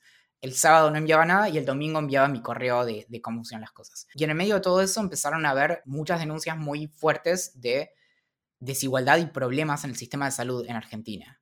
Y en particular, una muy amiga mía es eh, médica y es de Chaco. Y en un momento, cerca de junio, me cuenta que en, uno de los hospitales más importantes de, de, Resistencia había desabastecimiento de cosas básicas, ¿no? Como guantes, camisolines, barbijos, como cosas tipo muy, muy básicas. Entonces dijimos, bueno, ¿qué tal si hacemos una opción de que las personas donen muy poco dinero y vemos cuánto juntamos y eso, en vez de donar el dinero, que es, representa un problema, con eso compramos todo esto en Buenos Aires, donde es más barato, y lo mandamos en un camión. Bueno, en 24 horas juntamos 300 mil pesos. Y mm, ella se encargó de la parte de la logística y de enviar eso, un, camión lleno de camisolines y cosas, de tal manera que no fuera secuestrado por el propio estado de Chaco. Ese es el nivel de lo que estábamos haciendo. Y un mes más tarde repetimos la experiencia con un hospital de El Sausalito, que queda como en el medio de la selva, en donde también estaban muy faltos de recursos y en una semana juntamos 200 mil pesos, enviamos las cosas a Chaco y en ese caso, para que te des una idea, hubo que contrabandear de vuelta, ¿no? Barbijos en una ambulancia, porque si lo enviábamos en una camioneta, lo secuestraba el gobierno. Entonces, ahí es como, no puedo no hacer esto. A mí que me cuesta horas de pensar esto, de compartirlo y de desarrollar un sitio web. Entonces, eso es lo que en gran parte también como me mueve a como si esto puede tener un efecto positivo en la vida de las personas y si pueden ser varias personas mejor, ¿por qué no hacerlo? Entonces, si yo en este momento tengo la capacidad, mientras otras personas no lo tienen, de buscar una vez por día cosas que puedan distraer a esa persona, no puedo no hacerlo. Si puedo hacer una plataforma para ayudar al Chaco, no puedo no hacerlo. Y si puedo compartir con miles de personas sugerencias de cosas que les pueden hacer sentir mejor y a algunas les puede generar algo, no puedo no hacerlo. Y ahí está la cuestión de, lo que sucede inesperado en todo esto. Mi idea llegaba hasta ahí. Voy a hacer 28 correos y enviar cosas. Nunca especulé con qué podía pasar. Pero claro, vos le envías cosas a miles de personas y por una cuestión estadística, a varias de esas personas, cuando vos les envíes algo, se le acaba de morir alguien. A varias personas acaban de perder el trabajo o les acaba de pasar algo muy terrible. Les acaban de diagnosticar una enfermedad. Entonces, claro, de repente empecé a recibir una respuesta muy intensa de personas a quienes les estaba haciendo mucha diferencia mi trabajo, que era automático. Al día de hoy hay personas, esto se sigue enviando, ¿no? Si vos te suscribís hoy, recibís el día 1 y los vas a recibir durante 28 días. O sea, no, no, es algo que vive, tiene vida propia. Entonces, al día de hoy hay personas que me escriben diciéndoles, claro, porque ellos, vos lo que percibís es que yo te envío, Valentín Muro, todos los días a las 8 de la mañana un correo con cosas que te pueden hacer sentir bien. No pensás en que en realidad ese correo fue programado en junio del año pasado. O sea, vos lo recibís como algo fresco. Entonces eso genera una diferencia. Entonces algo que, está como a la base de todos los proyectos que hago es el hacer una diferencia para las personas. Y el otro proyecto que no mencioné es no me siento bien.com, que también entras y te tira básicamente un dato curioso, simpático que si todo sale bien te hace sonreír. Entonces, si puedo hacerlo, no, no puedo no hacerlo. Me gusta esa definición de, de cómo encargar las cosas. Vos que tocas muchos temas, ¿cómo haces para que todo no se vuelva práctico y poder desenchufar de tu trabajo para tener momentos de ocio? Es un gran problema y es un gran problema curiosamente al interior de la mm, ética hacker. Una de las cosas que caracterizan a a la ética hacker es que el, borde entre el trabajo y el ocio es más bien difuso. Entonces, ¿dónde termina lo que disfrutamos y empieza aquello a lo que nos dedicamos? Entonces, por ejemplo, yo leo sobre cualquier cosa que me llama la atención por mi curiosidad, pero ¿cómo hago para no estar pensando en, bueno, ¿cómo voy a hacer con eso? Y en eso, por ejemplo, algo bastante decepcionante es que yo leo bastante poco, o sea, leo muchísimo, pero generalmente no leo tanto en el contexto de, de, esparcimiento, por ejemplo. Entonces, si uno se fija como la cantidad de páginas que leo por semana, diría como, wow, qué lector. Pero en realidad no, porque siempre lo hago como en el contexto de cosas que disfruto mucho, Pero me pasa, por ejemplo, y me pasa muy seguido, estoy investigando sobre un tema, agarro un libro y digo, bueno, pero tengo que parar porque tengo que escribir. Lo leería entero porque me parece increíble lo que estoy leyendo.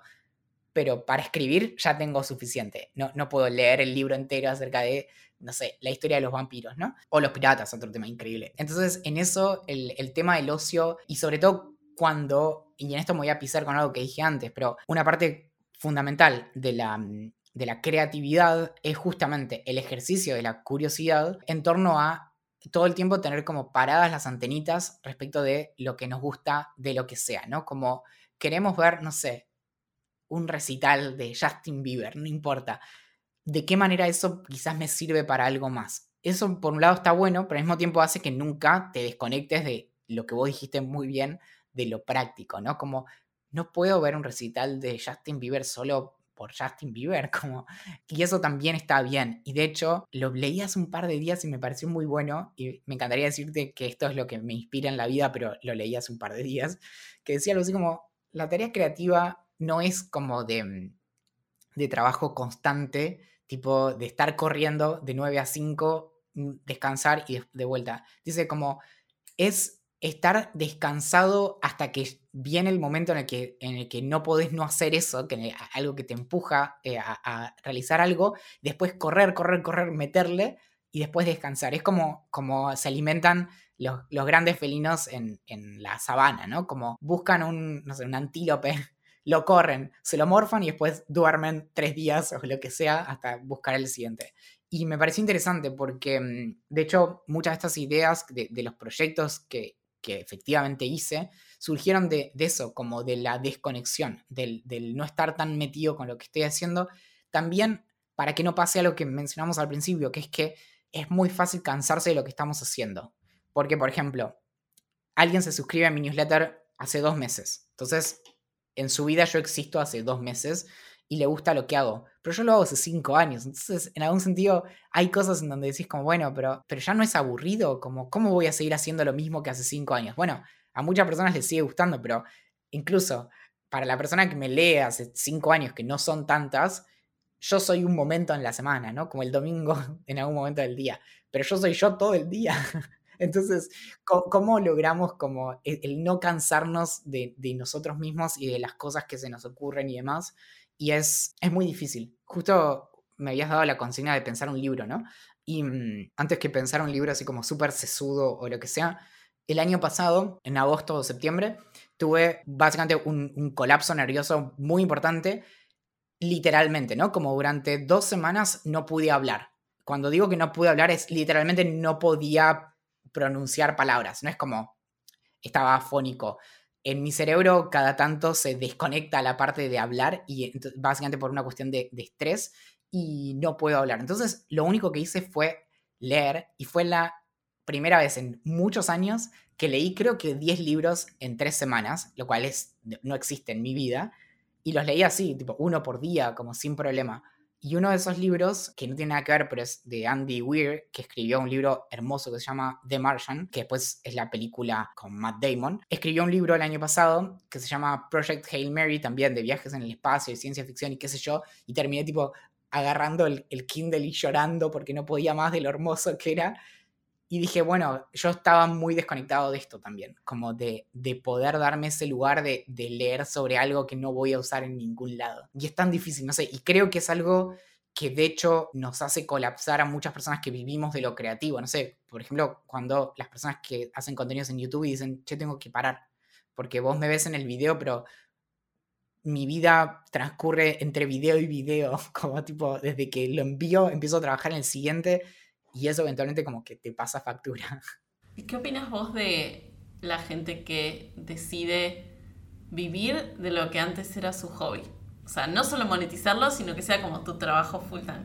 Creo que en eso aprovecho para mm, despotricar en contra de la inspiración. Si vos te dedicas a algo y querés que eso sea tu trabajo y que lo puedas sostener en el tiempo, la inspiración no puede ser un factor. Y esto va desde lo que sea, ¿no? Desde las artes plásticas hasta la escritura, la música. Si es tu trabajo, tenés que poder hacerlo más allá de la inspiración. No significa que la inspiración no juegue un papel, sino que la inspiración hay que saber cómo salir a buscarla. porque si no es eso, como, de hecho, a pesar de que no es que lo que escribo no tiene inspiración, pero si yo dependiera de eso, no sé si escribiría todas las semanas, porque de hecho muchas veces yo me, me inspiro con un tema a la hora de haber empezado a investigarlo. Y digo, esto es increíble, pero no fue al revés. O sea, no es que digo como, no, escribir sobre los piratas es, es increíble, eh, sino que lo descubro cuando, cuando lo hago. Entonces, en eso creo que parte de la, de la profesionalización de cualquier cosa que hagamos es saber cómo poder, digamos, no depender de eso, como saber cómo buscar la inspiración y no partir de ella. Y después esto, cómo lograr también ese equilibrio en donde no terminemos resintiendo lo que hacemos porque se vuelve como una, una tarea o una obligación. Y en eso creo que es muy bueno tener cierta sensibilidad que se entrena y conexión con las personas que en última instancia se van a servir de eso. Yo lo aprendí muy por las malas, pero tengo como una relación muy cercana con las personas que, me leen. Y en esto no es, o sea, a, veces es como si fuera un mérito, pero no tanto, o sea, no me saldría de otra manera. No. Cuando cuento acerca de las cosas que me pasan y de que por ahí no estoy bien o lo que sea, no me esfuerzo para eso, es lo que me sale. Creo que me sería más difícil como no hablar acerca de eso, entonces bueno, no le veo mérito pero muchas veces es como que me pesa mucho no enviar correos o, o sea, no estar bien para poder hacer un montón de cosas. Y en eso generalmente las personas son mucho más amables y generosas de lo que pensamos. Yo siempre me imagino, o sea, al momento en que voy a poner enviar, me imagino a la peor persona del mundo abriendo mis correos. Y no es la mayoría de las personas, o sea, como generalmente las personas son más buenas que eso. Y yo me imagino como cuando a veces escribo y digo, no, claro, van a pensar que soy un idiota.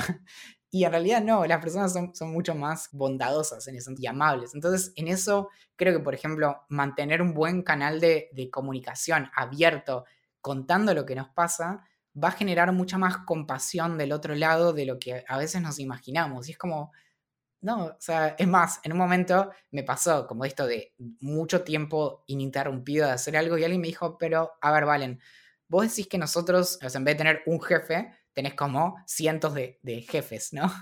Y entonces, digamos, tenés derecho a vacaciones. Y yo dije, claro, nunca lo había pensado así, como si esto es mi trabajo, también hay que, hay que poder parar y encontrar la manera de compartir eso, como sí tratar, por ejemplo, en el momento muchas veces no podemos, pero cuando podemos contar por qué nos ausentamos y demás, como de algún modo literalmente le debes algo a esas personas, como mínimo su atención.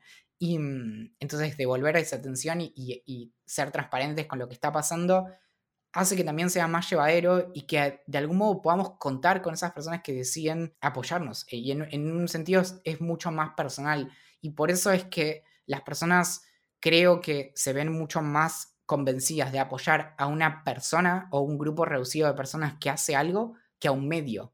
Porque yo qué sé, si yo apoyo un diario, qué sé yo, cómo manejan esas cosas. Generalmente el dinero viene también de publicidad, de acuerdos y qué sé yo. Acá en estos casos es como muy literal, tipo, si vos cambias el monto de suscripción a mi proyecto, cambia mi capacidad de hacer compras en el supermercado directamente, como no, no hay un intermediario. Entonces, en eso es algo lindo también para, para explorar.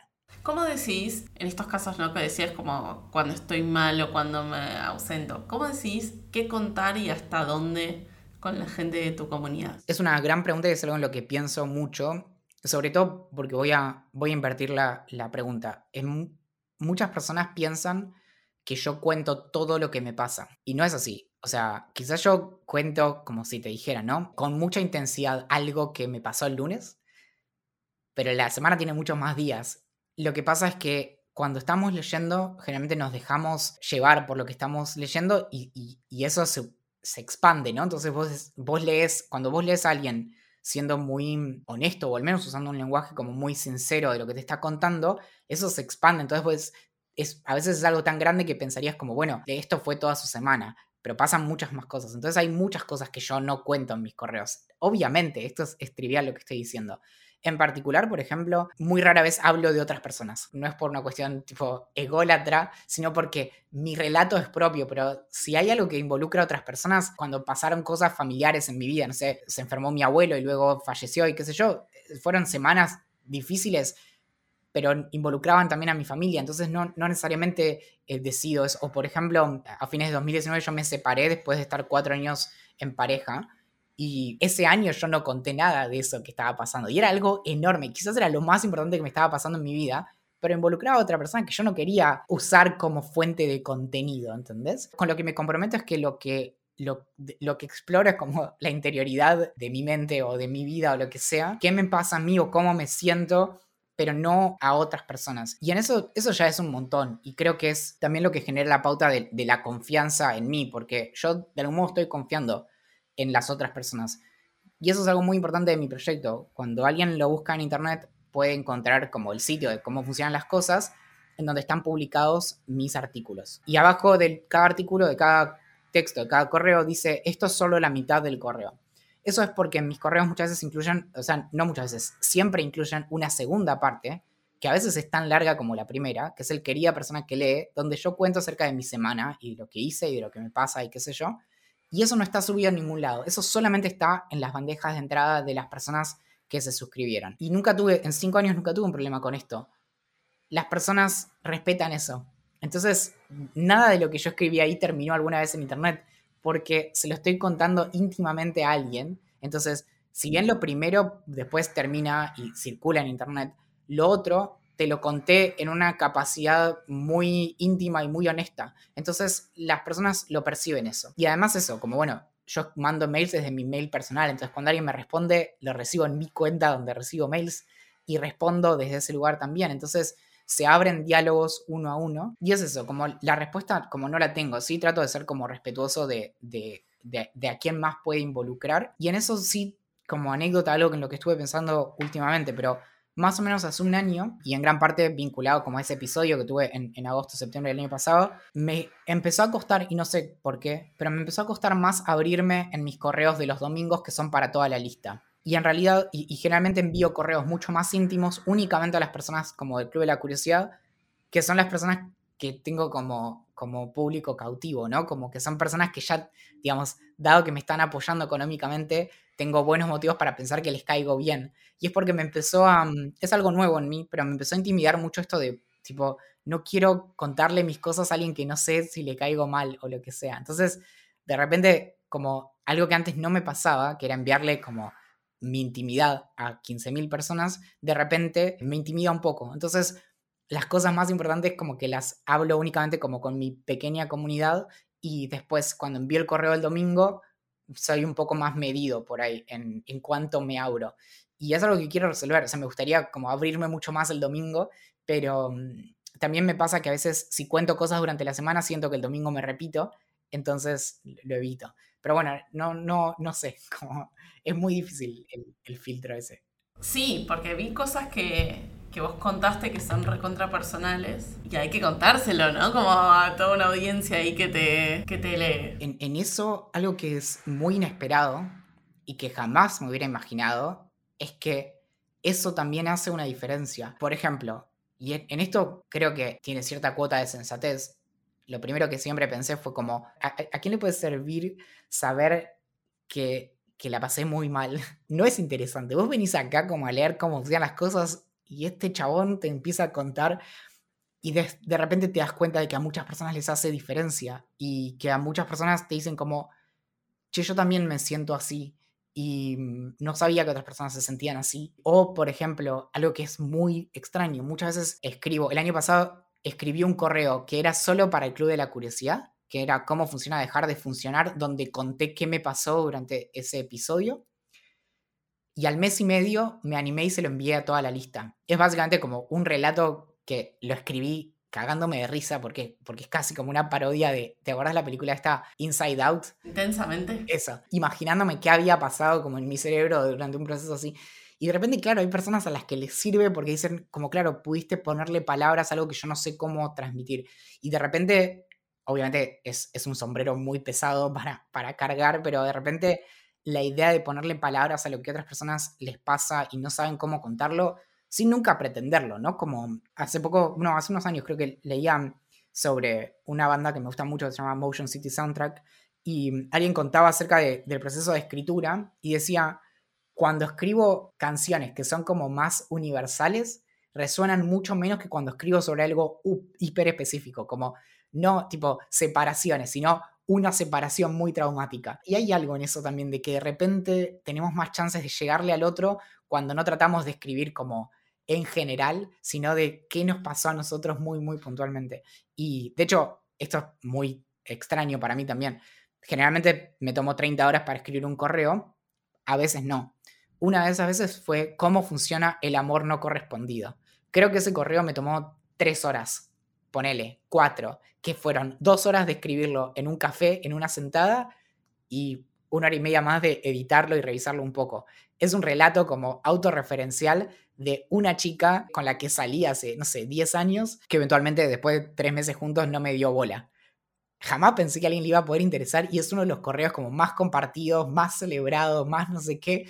Y digo, como, aquí jamás hubiera pensado, como no, no investigué nada, no tiene como referencias así como sesudas y, científicas y qué sé yo. Entonces hay algo de lo inesperado también de cuando nos abrimos que vuelvo a que eso fue una de las consignas cuando empecé el proyecto, ¿no? Como qué pasa si contamos más acerca de cómo nos sentimos bien o mal, qué nos gusta, qué no nos gusta, qué nos mantiene despiertos y qué nos hace dormir mejor. Y de repente en ese ejercicio, sostenido a lo largo de años, lo cual te da cientos de oportunidades de, practicarlo, descubrís eso, que, conectar con otras personas sucede de una manera bastante poco fácil o más difícil de, anticipar y muy caótica que a veces eso logra una conexión muy genuina entre, entre las personas involucradas y les suma, les sirve en su vida como poder conectar con lo que a alguien más le pasó. Sí, creo que, que cuando te expones y le pones palabras a cosas que te pasan a, a una misma, pueden otras personas que lo están escuchando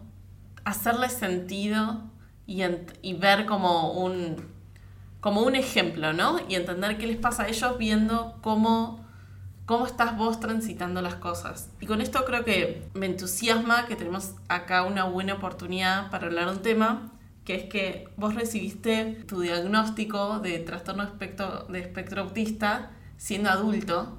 Y quiero, quiero preguntarte para vos, ¿cuál fue el beneficio y cómo fue para vos todo ese, todo ese recorrido? No, no pienso mucho en eso, pero en agosto se van a cumplir 10 años. Fue a los, a los 23 casi recién cumplidos. Y algo que que cuento muchas veces es que es muy raro encontrar a una persona que haya recibido un diagnóstico de alguna condición del espectro autista en la adultez y no haya sido una buena noticia. Es decir, realmente para al menos todas las personas que, leí y que conozco, fue algo que les abrió oportunidades más que cerrárselas. Digo esto porque generalmente el, el diagnóstico en la infancia no es algo que le dicen a la persona, es algo que le dicen a los padres. Y generalmente es algo que genera mucho sufrimiento y mucho miedo e incertidumbre por el futuro. Pero cuando te llega en la adultez, ya lo pasaste. Entonces, todo el mal que podía suceder en la infancia ya sucedió. Ahora te toca ser adulto, que no es fácil, pero te sirve para explicar muchas cosas. Entonces, de repente decís como, ah, claro, había una buena explicación. O sea, no es que yo era simplemente un gil, es que había cosas que me costaban más. Y lo bueno es que lo que le sigue inmediatamente al me costaban más es, y ahora puedo aprender para lidiar mejor con esas cosas. Entonces, gran parte de, sea, mis, primeros años post-diagnóstico fueron como de ponerme al día en muchas cosas que en realidad nadie me había explicado, que hoy, hoy comprendo justamente por haberme dedicado a eso. De hecho, de alguna manera de ahí viene también como el, cómo funcionan las cosas, ¿no? Porque muchas personas piensan que me dedico a, entender o tratar de entender cómo funcionan las cosas porque soy un, soy un iluminado que capta todo así. Pero si me dedico a eso es porque me cuesta mucho, pero mucho, y por eso me tengo que dedicar. Como la mayoría de las personas entiende, yo tengo que dedicarme a entender. Ahí está la diferencia. Y dedicarme significa horas y horas y horas, ¿no? Entonces ahora lo pongo al servicio de, mi escritura eh, e investigo acerca de cómo funcionan los piratas o cómo funciona coleccionar cosas o mm, cómo funcionan las cartas o el chocolate. Pero toda mi vida fue tratar de entender, bueno, cómo funciona hacerse amiguitos en el, en, el, en el, recreo y por qué a otros les hablan y a mí no, o cómo funciona lidiar con que las personas quieran tener contacto físico conmigo y yo no quiera, o cómo funciona apoyar a alguien a quien se le murió una persona querida y yo no entiendo qué es lo que pasa o de dónde surgen esas emociones o lo que sea. Entonces, en gran parte como ese ejercicio que yo hice por mi propia supervivencia es lo que hoy profesionalicé y convierto en, aquello de lo que vivo. Entonces, mi gran revancha está en que yo aprovecho mi máxima debilidad, que es que me cuesta mucho entender, en una oportunidad para documentar el proceso de entender. Entonces, lo que hago es, me cuesta mucho entender, así que me dedico muchísimo y muy arduamente a tratar de entenderlo y después le cuento al mundo lo que encontré. Es básicamente eso y es un proceso que hago no solo para mi escritura, sino para poder sobrevivir, ¿no? Eso, cómo funciona poder atender las, las necesidades de tu pareja o entender por qué ciertas cosas son de cierta manera o por qué su rutina tiene que contemplar ciertas cosas y la tuya no y demás, como por ejemplo aprender a lidiar con, la flexibilidad o los cambios de planes y demás, es algo que hay que entrenar de manera consciente y de manera muy atenta. Entonces, en eso el diagnóstico lo que te da es una serie de, de puntos de partida respecto de, bueno, llegaste hasta acá a tu manera, a los golpes y con tus recursos.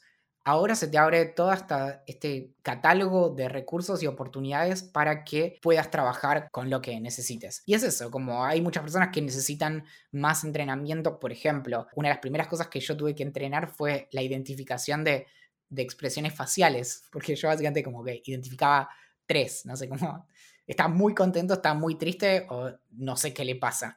Y mm, entonces en el medio e, esas cosas es, algo que no se me hubiera ocurrido antes que podía entrenar y que podía mejorar. Y así todo. Entonces, por eso generalmente es que el diagnóstico es una buena noticia. ¿Por qué crees que nos pasa esto de que asumimos que quien hace las cosas, esto que vos decías de lo hago porque me cuesta entender, yo creo que cualquiera que hubiese escuchado este capítulo hasta hace dos minutos atrás hubiese dicho, él escribe porque le es fácil entender. No, de, hecho, bueno, yo eh, tengo 33 años y todavía no, no logro terminar la carrera de filosofía. Yo terminé la carrera en 2018 y me quedaron tres finales pendientes y algunos trabajos que son como ensayos para entregar, además de la tesis.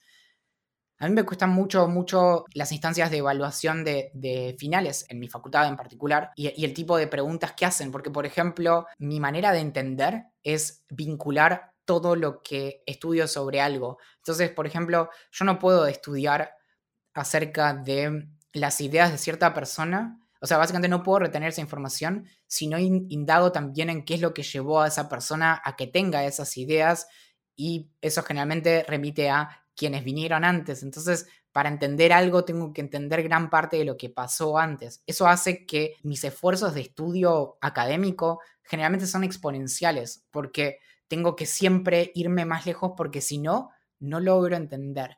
Y una cosa además es entender y después es memorizar al punto de poder repetírselo casi palabra por palabra a quien nos está evaluando. Eso a mí me cuesta muchísimo. O sea, de hecho, en, en diciembre había estudiado 150 horas para, para un examen, además había preparado, había leído por primera vez en mi vida toda la bibliografía de la, de la materia, había hecho todos los resúmenes, había hecho todo lo que tenía que hacer y me saqué un 3. Y fue algo muy difícil. Perdí la materia. De hecho, ahora, después de cuatro años, si quiero recibirme, tengo que volver a cursar en la universidad. Y es eso, a mí me cuesta muchísimo.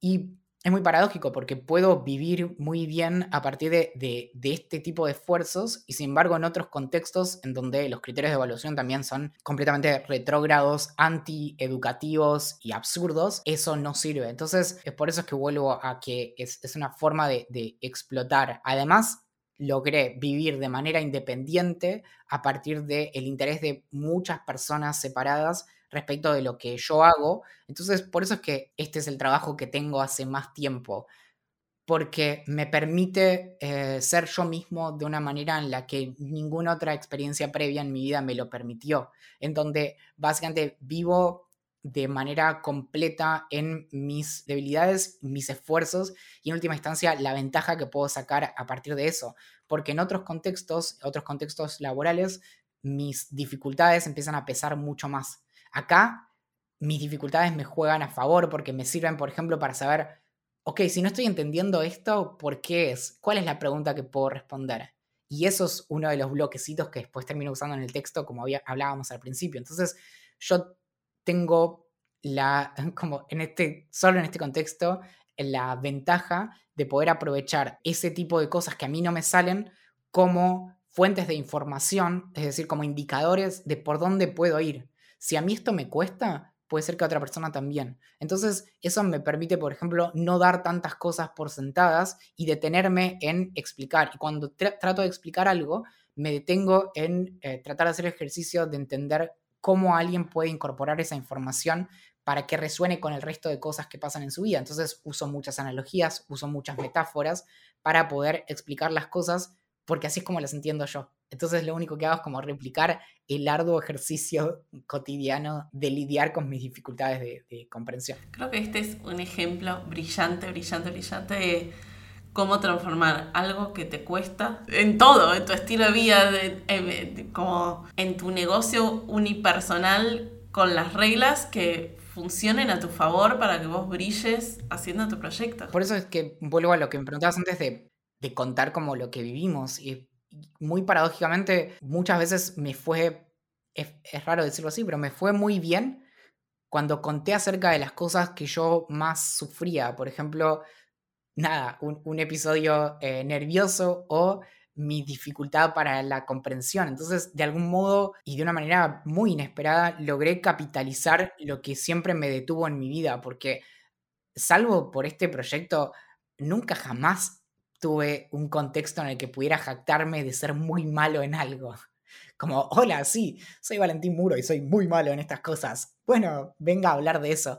Y en este caso solamente es por la evidencia, no por lo concreto, porque concretamente vivo esto hace muchos años y funciona muy bien y sigue creciendo. Entonces me puedo jactar finalmente de, bueno, a mí me cuesta mucho esto y eso es lo que me hace más fácil mi trabajo. Pero después, obviamente, imagínate en un trabajo, hola, sí, me cuesta mucho entender todo estás contratado. Por otro lado, a lo que es crucial a todo esto es que yo soy mayormente autodidacta en, la programación, en ciencia, en, no sé, ahora estoy eh, estudiando análisis y visualización de, de datos y lo hago para poder lidiar con mis propios conjuntos de datos y demás, porque me cuesta mucho seguir un curso, ir a la facultad o tomar una clase de lo que sea, porque siempre en alguna cosa estoy apenas adelantado, pero en la mayoría siempre estoy atrasado y no entiendo el ritmo de los demás y qué sé yo. Entonces, yo estudio con Internet, aprendo con Internet y eso es lo que replico en mis correos también, como que lo que hago es, esos mismos ejercicios. Es que sí creo que los trabajos y la educación están hechas para que entiendas de una sola manera y si tenés cualquier otro tipo de excepción, no entras, no entras en ningún lado, sea lo que sea como no está preparado. Y en eso en particular, em, y aprovecho el, micrófono, a mí me, me, frustra mucho que en espacios académicos, en particular en la Universidad de Buenos Aires, en la Facultad de Filosofía y Letras, se hable muchas veces de, de inclusión y de accesibilidad, y se reduzca la inclusión y la accesibilidad, por ejemplo, a cuestiones como movilidad reducida, ¿no? Como somos inclusivos porque pusimos rampas. Y generalmente la inclusión no es cognitiva. Entonces, ¿A quién deja fuera la universidad? A las personas en el espectro autista, a las personas que tienen alguna forma de dislexia, a las personas que tienen algún trastorno de ansiedad, a eh, las personas que tienen algún trastorno del ánimo, como puede ser bipolaridad, a las personas esquizofrénicas, a las personas que tienen trastorno de déficit de atención, a las personas que no pueden lidiar con ciertos eh, conjuntos de reglas que por más de que son arbitrarios no se respetan, por ejemplo, consistentemente a lo largo del tiempo en donde, por ejemplo, algo que es crucial para poder eh, aprobar es poder establecer buenas relaciones sociales con tus compañeros. Entonces, si vos estás lidiando con personas a quienes les cuesta mucho la parte de socializar, las estás condenando al fracaso. O que eh, requieren de que alguien logre no solo cierta autonomía en el estudio, sino una autonomía específica. Es decir, no es únicamente que puedas aprender a aprender por tu propia cuenta, sino que puedas aprender a aprender de una manera específica, que es la que luego se te evalúa. Entonces, no es que se promueve el autodidactismo, se promueve el replicar la manera en la que nos enseñan en la privacidad de tu casa. Entonces, en eso hay que tener un poco más cuidado y limitarse un poco cuando se habla de inclusión y de que tal o cual cosa es inclusiva o que es accesible, porque generalmente no estamos contemplando las maneras distintas de pensar de las personas. En particular, las personas que tenemos autismo, muchas veces tenemos maneras distintas de procesar la información. Entonces, Por ejemplo, necesitamos de la exhaustividad porque de otro modo no podemos. No es una cuestión de obsesión y no es una cuestión de compulsión. No es, no es un trastorno obsesivo compulsivo de necesito estudiar todo porque, no porque tengo que tachar todo en la lista. Necesito estudiar todo porque si no, no logro que la información penetre en mi mente. Entonces, mientras que la, la educación contemple únicamente ni siquiera a las personas neurotípicas en general, sino un conjunto muy limitado, porque si nos fijamos cuántas personas entran en una carrera universitaria y cuántas salen, y en particular cuántas entran y cuántas salen en las carreras de la Universidad de Buenos Aires, nos damos cuenta de que la universidad, al menos estadísticamente, no puede ser inclusiva porque no se recibe nadie. Entonces, nada, todo eso para mí es, profundamente frustrante e hipócrita, porque después digamos, es justamente de lo que se jactan en otros espacios cuando dicen que todo el mundo es bienvenido. Y es más, una, una de las cosas que te dicen para, para reducir su intervención en aspectos pedagógicos es hay libertad de cátedra. Entonces, e incluso cuando llegas al final de las consecuencias te dicen, bueno, pero en última instancia la cátedra tiene la libertad de evaluarte como se le cante. Y eso puede ser de una manera que es demostrablemente hostil con las personas no neurotípicas, en particular con las personas autistas. Primero, gracias por compartir esto, porque de verdad espero que quienes nos escuchan, que sea alguien que se pueda identificar con tu caso, o alguien que se esté o en la docencia o en recursos humanos en una empresa. Ojalá que todo esto que, que estamos charlando le pueda dar un puntapié para empezar a, encarar estas situaciones de forma distinta ojalá que estemos aportando como el lenguaje a lo que se necesita para empezar a cambiar las cosas, porque es verdad, muchas veces en todos lados se habla de inclusión y, y no es tan así, no es 100% verdad. Sí, y en eso justo lo leía también hace unos días. Algo muy común también es eventualmente virar completamente el, lenguaje hacia eh, una retórica de los superpoderes. Entonces es como Greta Thunberg, la, activista de crisis climática y demás, que dice, bueno, el autismo en mi caso es un superpoder. La realidad es que la vasta mayoría, casi, digamos, salvo excepciones, la mayoría de las personas que tienen autismo no tienen un superpoder por tener autismo, tienen una diferencia. Entonces, tampoco hay que ver de qué manera el mercado como puede explotar esas diferencias, entonces salir a buscar autistas porque son los mejores para capitalizar de tal o cual manera, que es, otra tendencia que a veces en algunas iniciativas de, inclusión de personas con autismo eh, dicen como, bueno, vamos a buscar a esas personas porque son hiper detallistas y qué sé yo. No todas las personas autistas son igualmente detallistas ni, ni nada. E, es, es, un espectro y hay mucha diferencia. Entonces, en eso creo que también tiene que ver con, con ver de qué manera se puede lograr la inclusión teniendo en cuenta que esas cosas benefician a todos. Si en la universidad la manera de enseñar fuera más inclusiva con las personas autistas, en la volteada caerían un montón de personas a quienes les está costando mucho hoy y no tienen ningún diagnóstico. Es decir, si nosotros empezamos a contemplar, por ejemplo, todo lo que sabemos acerca de cómo funciona el cerebro cuando estudiamos y lo aplicamos efectivamente a educación, cambiaría todo y ayudaría no solo a las personas que tienen alguna diferencia cognitiva, sino a la población en general. Esa es la cuestión real de la inclusión, que es que incluye no solo al público objetivo al que estás apuntando, sino que generalmente tiene un efecto como cascada con el resto de las personas que participan de eso. Esto es increíble y es 100% verdad porque pienso en cómo en los últimos cinco años nuestro cerebro cambió para reaccionar a los estímulos de, por ejemplo, tu celular. Y digo, ¿cómo haces para soportar una clase de cuatro horas?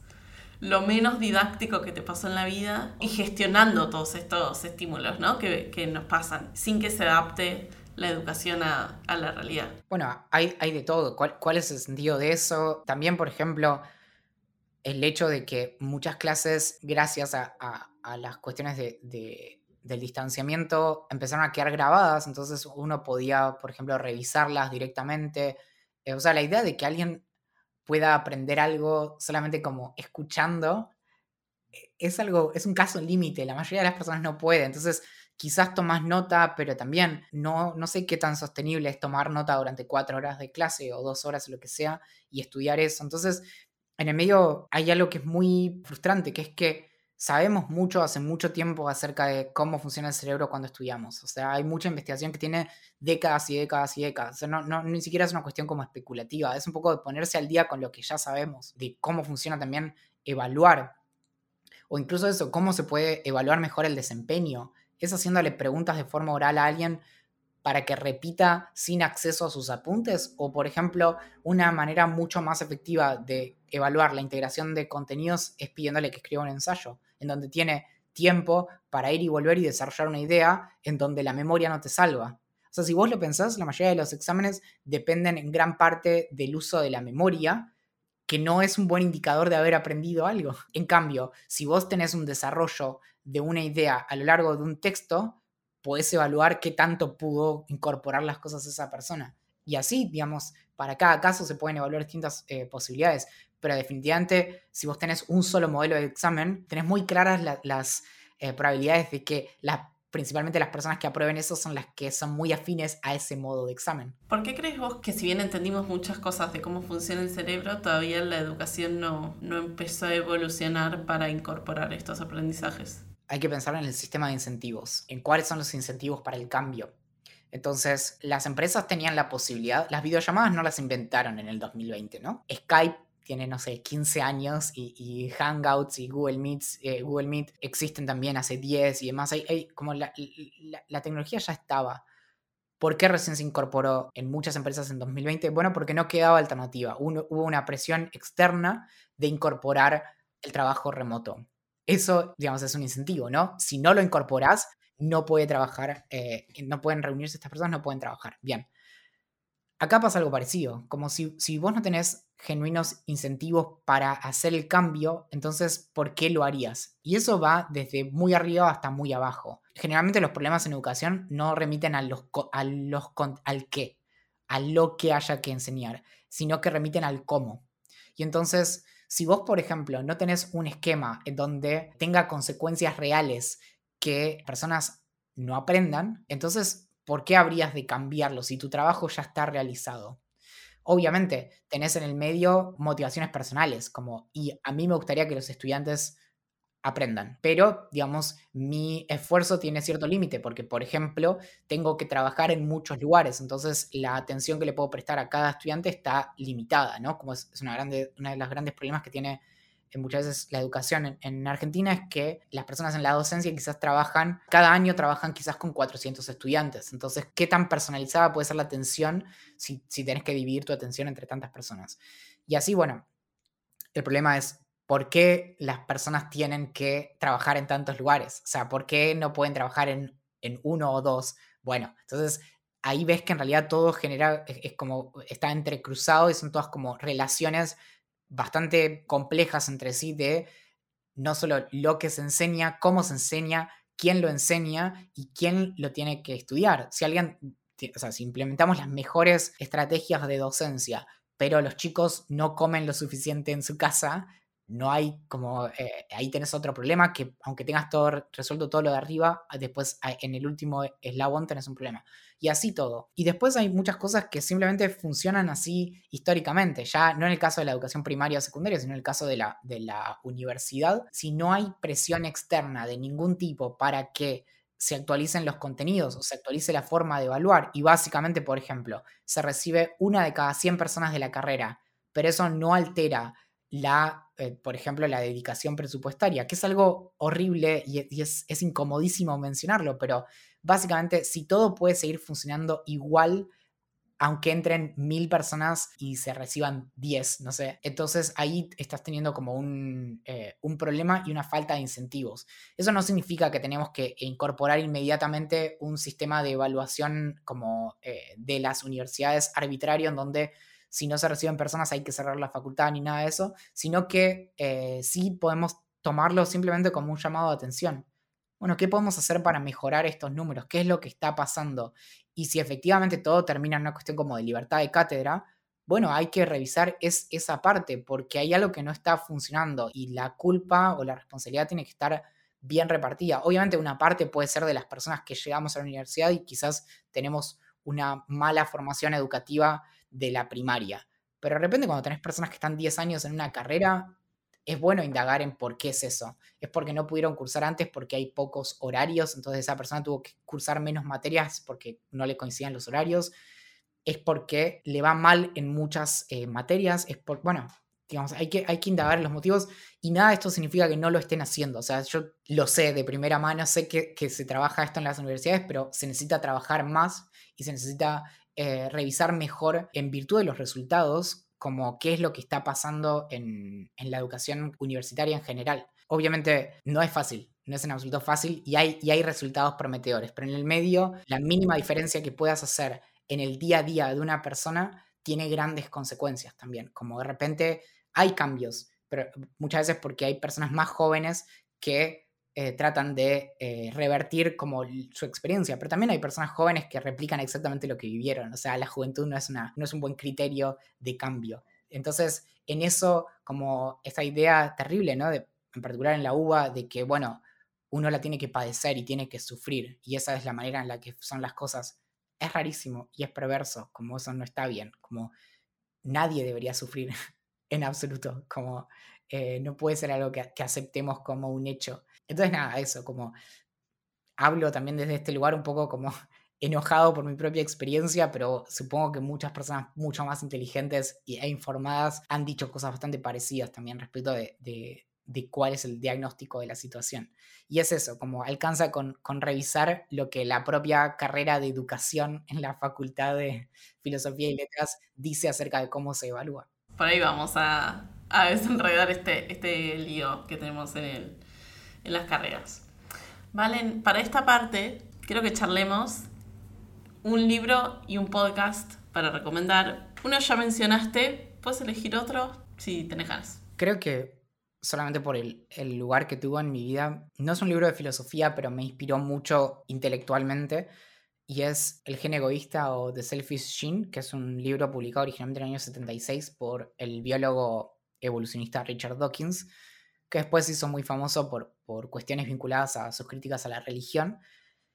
Pero es un libro que habla acerca del altruismo y, y del comportamiento altruista, es decir, el comportamiento desinteresado. Y básicamente lo que muestra es que gran parte de lo que vemos en la naturaleza como, como altruismo en realidad no lo es y responde justamente a los intereses de, los genes de perpetuarse en el tiempo. Entonces, no sé, cuando vemos que una abeja se suicida por la colmena, eh, no es un comportamiento altruista, sino que es un comportamiento egoísta, porque la abeja es estéril y no se puede reproducir. Entonces, básicamente, lo que encontramos es que en general en la naturaleza mayormente somos únicamente los humanos quienes podemos actuar de manera altruista y en el medio lo que vemos es que son las maneras increíblemente ingeniosas en que las especies eh, evolucionaron para hacerse trampa entre sí, ¿no? Como desde la lagartija que evolucionó para... Es raro hablar de evolución para porque no hay, no hay una orientación, la evolución no, no tiene una dirección, o sea, no es, no es teleológico, sino que evolucionó adoptando el comportamiento de, por ejemplo, treparse al nido de un pájaro, comerse sus huevos, poner sus huevos y que el pájaro tenga que le críe los huevos a la lagartija y cuando salen eran lagartijas. Entonces, el, pájaro tiene que evolucionar o desarrollar una mayor capacidad para identificar huevos falsos. La, lagartija tiene que evolucionar para dejar huevos lo más parecidos que engañen a, a los del pájaro. Bueno, así hay inagotables cuestiones. Para mí lo que me abrió fue los ojos, básicamente una perspectiva sobre el mundo donde es, es una perspectiva científica, es una perspectiva filosófica en donde funciona de una manera mucho más eh, bella de lo que, por ejemplo, un, relato de la creación nos puede dar, sino que la evolución es mucho más caótica y, compleja eh, y por lo tanto, como tantas cosas podrían haber salido mal y, sin embargo estamos acá, y eso es, es, increíble. Y creo que me abrió eso, lo leí como en el 2010, como cuando estaba empezando la, la, carrera, y me abrió respecto a eso, de cómo mirar al mundo constantemente como con otros ojos un poco escépticos, viendo como, bueno, aunque tal cosa parezca desinteresado, en realidad hay otras cosas por detrás. Y quienes podemos conscientemente adoptar comportamientos que van en contra de eso, somos los humanos, justamente. Y un podcast, tengo varios, pero mm, Creo que hay uno que se llama The Bugle, que es el podcast que sigue saliendo, pero en sus primeros siete años los hacían dos comediantes eh, británicos, John Oliver y Andy Saltzman. Hoy lo sigue haciendo solo Andy.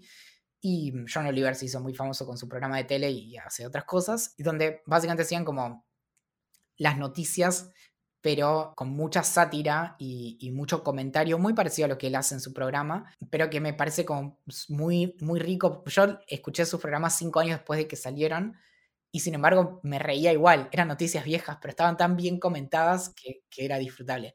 Y el otro eh, se llama Cashing In with TJ Miller, y es también de dos comediantes. Uno de ellos es Cash eh, Levy, que es un comediante estadounidense, y el otro es TJ Miller, que es un actor también muy famoso que actuó en Silicon Valley. Y ellos ahí se la, o sea, están como una hora haciendo, hacen comedia básicamente, pero es profundamente filosófico, porque se agarran de cosas como súper, súper como cotidianas y hacen eso que es tan propio de la filosofía, pero tan difícil de lograr, que es como mirar las cosas desde otro lugar. Entonces, de repente dicen como, ¿por qué tenemos codos? ¿Por qué no son tipo rodillas de los brazos? Y vos decís como, ah, nunca lo había pensado. y así como que pueden estar como horas filosofando sobre cosas y sobre... Eh, y juegan mucho como con el lenguaje y las arbitrariedades que en realidad nosotros incorporamos y nunca ponemos en tela de juicio y cuando alguien te lo muestra un poquito decís como, eh, todo es ridículo, como todo a nuestro alrededor es ridículo y tendríamos que, tantas cosas no las pensamos, pero de repente alguien te pone en ese lugar y decís como, ah, claro. Así que, no sé, en, eso es como, creo que la comedia es una de las fuentes más interesantes para, para la filosofía, porque muchas veces permite desde un lugar donde no lo esperás introducir como temas muy, pero muy, muy difíciles, ¿no? Como el aporte de comediantes en torno a discusiones como la interrupción voluntaria del embarazo o la religión y demás.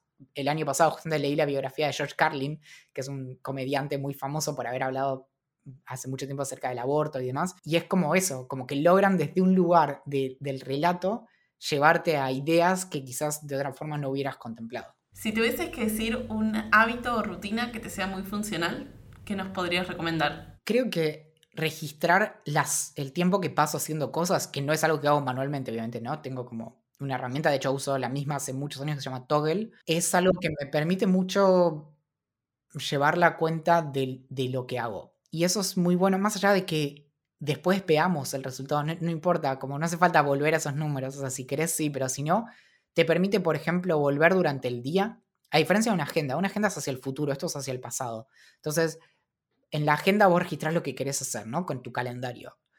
Pero acá vos empezás a hacer algo y pones play y empieza a registrarlo. Y de repente decís como, ok, hoy durante el día estuve dos horas respondiendo mails, estuve una hora haciendo tal cosa, tuve tanto tiempo participando en un podcast. Después hay cosas como lo cotidiano, tipo, no sé, ir al baño, comer, o bañarme, no lo anoto. Pero cuando estoy frente a la computadora, sí. Y es eso, como que después me permite como poner en mis correos cuánto tiempo me tomó cada cosa, pero también me permite a mí hacer un seguimiento y decir como, che, ¿le dediqué tanto tiempo a esto o me pareció eso? Entonces a veces me fijo y en el mes hay algo que me tomó cuatro horas y yo siento que fueron 40 y así. Y después hay cosas que digo, como, wow, paso mucho tiempo haciendo tal cosa. Entonces, como para aprender de uno mismo sirve mucho. Me gusta que encontré otra persona que hace lo mismo, hago lo mismo y, no lo podía debatir con nadie, así que ya sea a quien llamar y pues comparamos nuestros, nuestros reportes. Ah, vos, pensé que me hablabas de alguien más, pero vos haces lo mismo. No, no, soy yo, soy yo, sí. Eh, sí, sobre todo porque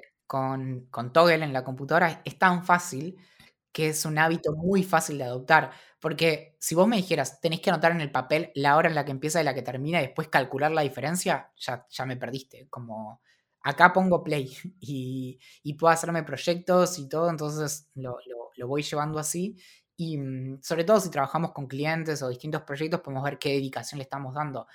No necesariamente porque vayamos, por ejemplo, a cobrar por hora o cosas así, sino porque decís, bueno, le estoy, ¿cuánto le dediqué a esto realmente? ¿Más que el mes pasado? ¿Menos? Valen, con todo lo recorrido hasta acá, todo lo aprendido, ¿qué le dirías al Valentín hace cinco años atrás, el que estaba empezando con el newsletter?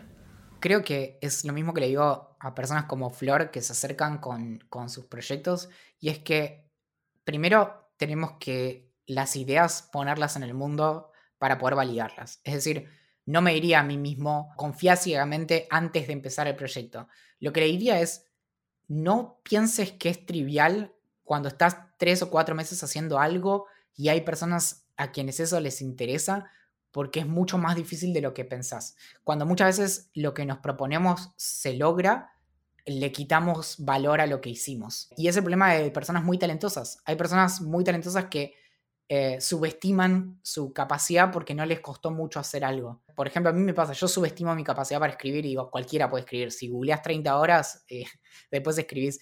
Y hay muchas personas que me dicen, mira, a mí no me sale. Y yo como que a veces me cuesta aceptarlo. Entonces en eso diría que una vez que pones algo en el mundo y empiezan a aparecer, no importa cuántas, pero digamos un puñado de personas a las que les gusta, quédate con eso y tampoco te quedes, no orientes inmediatamente lo que querés hacer con lo que les gustó, porque generalmente las personas descubrimos después lo que nos gusta. Entonces, enfocate, enfocate en qué es lo que a vos te gusta hacer de eso y qué es lo que podés sostener en el tiempo. Y en eso no es exactamente lo que me preguntaste, pero la mayoría de las personas que se suscriben de mis correos no me ponen ningún motivo, simplemente dejan la opción por defecto que es como ya no me interesa. De todas esas, cada tanto algunas escriben un motivo.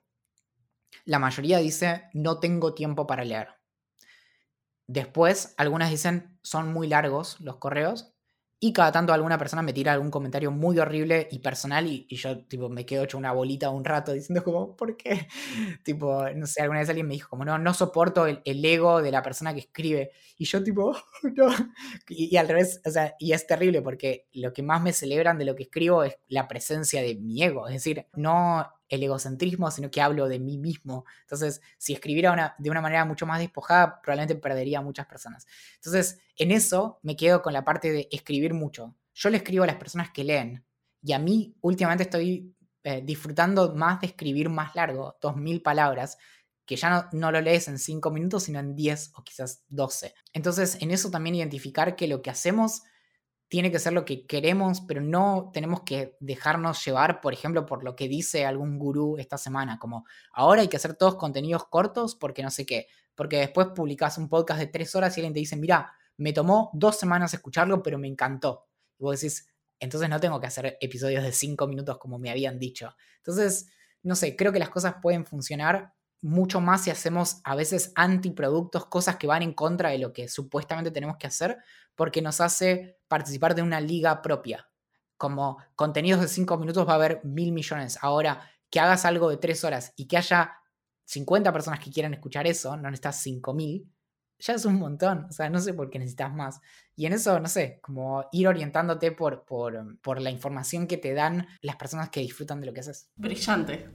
Brillante este, este, esta sección. Mencionaste muchos lugares donde te pueden encontrar en internet, pero ¿cómo lo resumirías para quien escuchó y quiere contactarse con vos? Como uso internet hace tanto tiempo, yo empecé a usar internet en el año 95 y mi primer sitio web lo hice en el año 98-99 usando Frontpage 98 en la computadora. Entonces, desde hace casi principio del 2000 que existo en internet, entonces siempre supe que era muy importante aparecer bien en Google. Entonces, si vos buscas Valentín Muro, todo lo que encuentres va a ser sobre mí, porque logré desplazar a todos los Valentines Muro del mundo, que son como 10. Y mm, si buscas cómo funcionan las cosas, te va a aparecer principalmente un libro muy lindo, que obviamente es lo que inspiró el nombre de mi proyecto, y justo debajo vas a encontrar mi sitio y te vas a dar cuenta rápido cuando entres porque entras y eh, hay muchas cosas. El, la URL es muy linda, es cómo funcionan las cos.as, o sea, cómo funcionan las cosas. Así que nada, ahí es muy fácil encontrarme. Y en las redes sociales es lo mismo. Mi nombre de usuario universalmente es Valencine con Z, pero si buscas Valentín Muro me vas a encontrar en Twitter, en Instagram, en Facebook, en, no sé, LinkedIn, ya no sé, en TikTok, aunque no lo uso. en todos lados voy, me registro con mi Valencine y después veo si sigo. Valen, palabras o pensamientos finales para cerrar este episodio. Puede ser un último mensaje a la audiencia, algo que hayamos o no hayamos dicho hasta acá, o que haya quedado colgado. Que creo que parte de lo lindo de, tu proyecto y de lo que, a lo que mm, apuntás con esto de distintas maneras de, reinventarse y poder como vivir de manera sostenible y de manera bastante atípica, gran parte del valor de esto está en en poder mostrar esa diversidad, en que hay un montón de historias distintas. Entonces, a veces hay personas que, lo logran, no sé, haciendo un canal de YouTube muy exitoso, otras que simplemente son como nómadas digitales y, trabajan de forma freelance, como saltando de un lugar a otro y demás. Pero lo importante es que podamos mostrar que no se trata de un grupo homogéneo de, de personas que hacen todas más o menos lo mismo y porque tipo ya tenemos la idea de la persona que programa y que va de un lugar a otro porque trabaja de esa manera. Pero después hay, muchas historias de vida y, muchas maneras distintas de llegar a lo mismo. Y en eso, justamente que vos puedas mostrar también que esos caminos son mucho más accidentados de lo que parece y de que, por ejemplo, no lo mencioné antes, pero yo cerré mi primer año de cómo funcionan las cosas con mil suscriptores, el segundo con cuatro mil, tercero con nueve mil, el cuarto con quince mil y desde entonces lo mantengo, o sea, porque voy, voy archivando personas y no, no cruzo esa cota hasta que no sea necesario. Hoy estoy parado desde ese lugar, pero yo al año con solo mil suscriptores podría haber dicho, che, esto no están dando y acá me bajo. Entonces, también hay algo como de sostenerlo en el tiempo y confiar en eso, encontrar la manera de poder hacerlo muchas veces en paralelo a lo otro que hagamos con lo que paguemos el alquiler hasta que podamos hacer ese otro salto. En mi caso fue con suscripciones, tranquilamente puede ser con un esquema de mecenazgo eh, institucional, estatal, puede ser con el apoyo de marcas, digamos, los modelos son muchos, pero lo importante es no quedarse con que las historias son únicas. Entonces creo que lo que haces es un, es un buen recurso para empaparse de, digamos, las partecitas de cada persona que te sirva. De hecho, no se lo conté todavía a nadie. El año que viene me voy a vivir a Italia. Y es como una decisión fuertísima y todos los días me pregunto si voy a poder seguir haciendo lo mismo. O sea, ¿voy a poder seguir viviendo en Italia del Club de la Curiosidad o voy a ponerme un negocio de pastas? y mm, entonces ahí como hay un montón de incógnitas y me encantaría como compartir con el mundo lo que vaya descubriendo en el medio y, qué voy a hacer. Y en eso, este tipo de recursos son los que a mí me sirven, de ver, bueno, qué tan sostenible es esto, como qué puedo hacer, cómo me puedo inventar, eh, cómo puedo reestructurar lo que hago después de tantos años de hacer más o menos las mismas cosas. Entonces, en eso me quedo con que es muy bueno y, la verdad es que muchas de las preguntas que me hiciste no me las habían hecho nunca y eso también es, es muy valioso porque como vos bien sabes, generalmente nos hacen las mismas preguntas siempre. Eh, y entonces en eso para mí es muy refrescante como poder hablar de cosas en las que no tengo que poner play del cassette, ¿viste? Y mm, nada, y, eso es súper lindo. Entonces nada, como felicitaciones por el proyecto y te pido que, que, sigas buscando esa diversidad de historias en donde, porque tengo varios amigos como programadores que viajan por el mundo y es como, ya sé sus historias, son todas iguales, como quiero algo más. Son todas iguales, sí. Exacto. Bueno, Fantástico entonces este cierre. Gracias, Valen, por este capítulo brillante, fabuloso. Pasamos por miles de temas. Sí. Y gracias por el feedback. Gracias a vos por, por, hacer la tarea también, porque la clave de poder hacer buenas preguntas también es, es tener cierto conocimiento de causa. Como y, no como preguntar cosas únicamente como genéricas. Ahí es donde se da la, diferencia. Pero no, me hiciste pensar mucho en eso, como de este tipo de historias no pueden reducirse a, bueno, ¿cómo te haces un, perfil en Upwork y, buscas cosas como tipo freelance? Como, si no, nada, hay muchas maneras distintas de, llegar a, a lugares parecidos. Gracias, Valen. Gracias por tu tiempo y gracias por compartir todo esto. Gracias a vos. Gracias por escuchar este capítulo. Si tenés alguna amiga o amigo que le pueda gustar esta entrevista, reenviáselo que nos ayuda a crecer. Todos los links de lo que hablamos están en tienequehaberalgomás.com y puedes mandarnos cualquiera de tus comentarios por las redes sociales en arroba tiene que haber algo más. Nos vemos la próxima.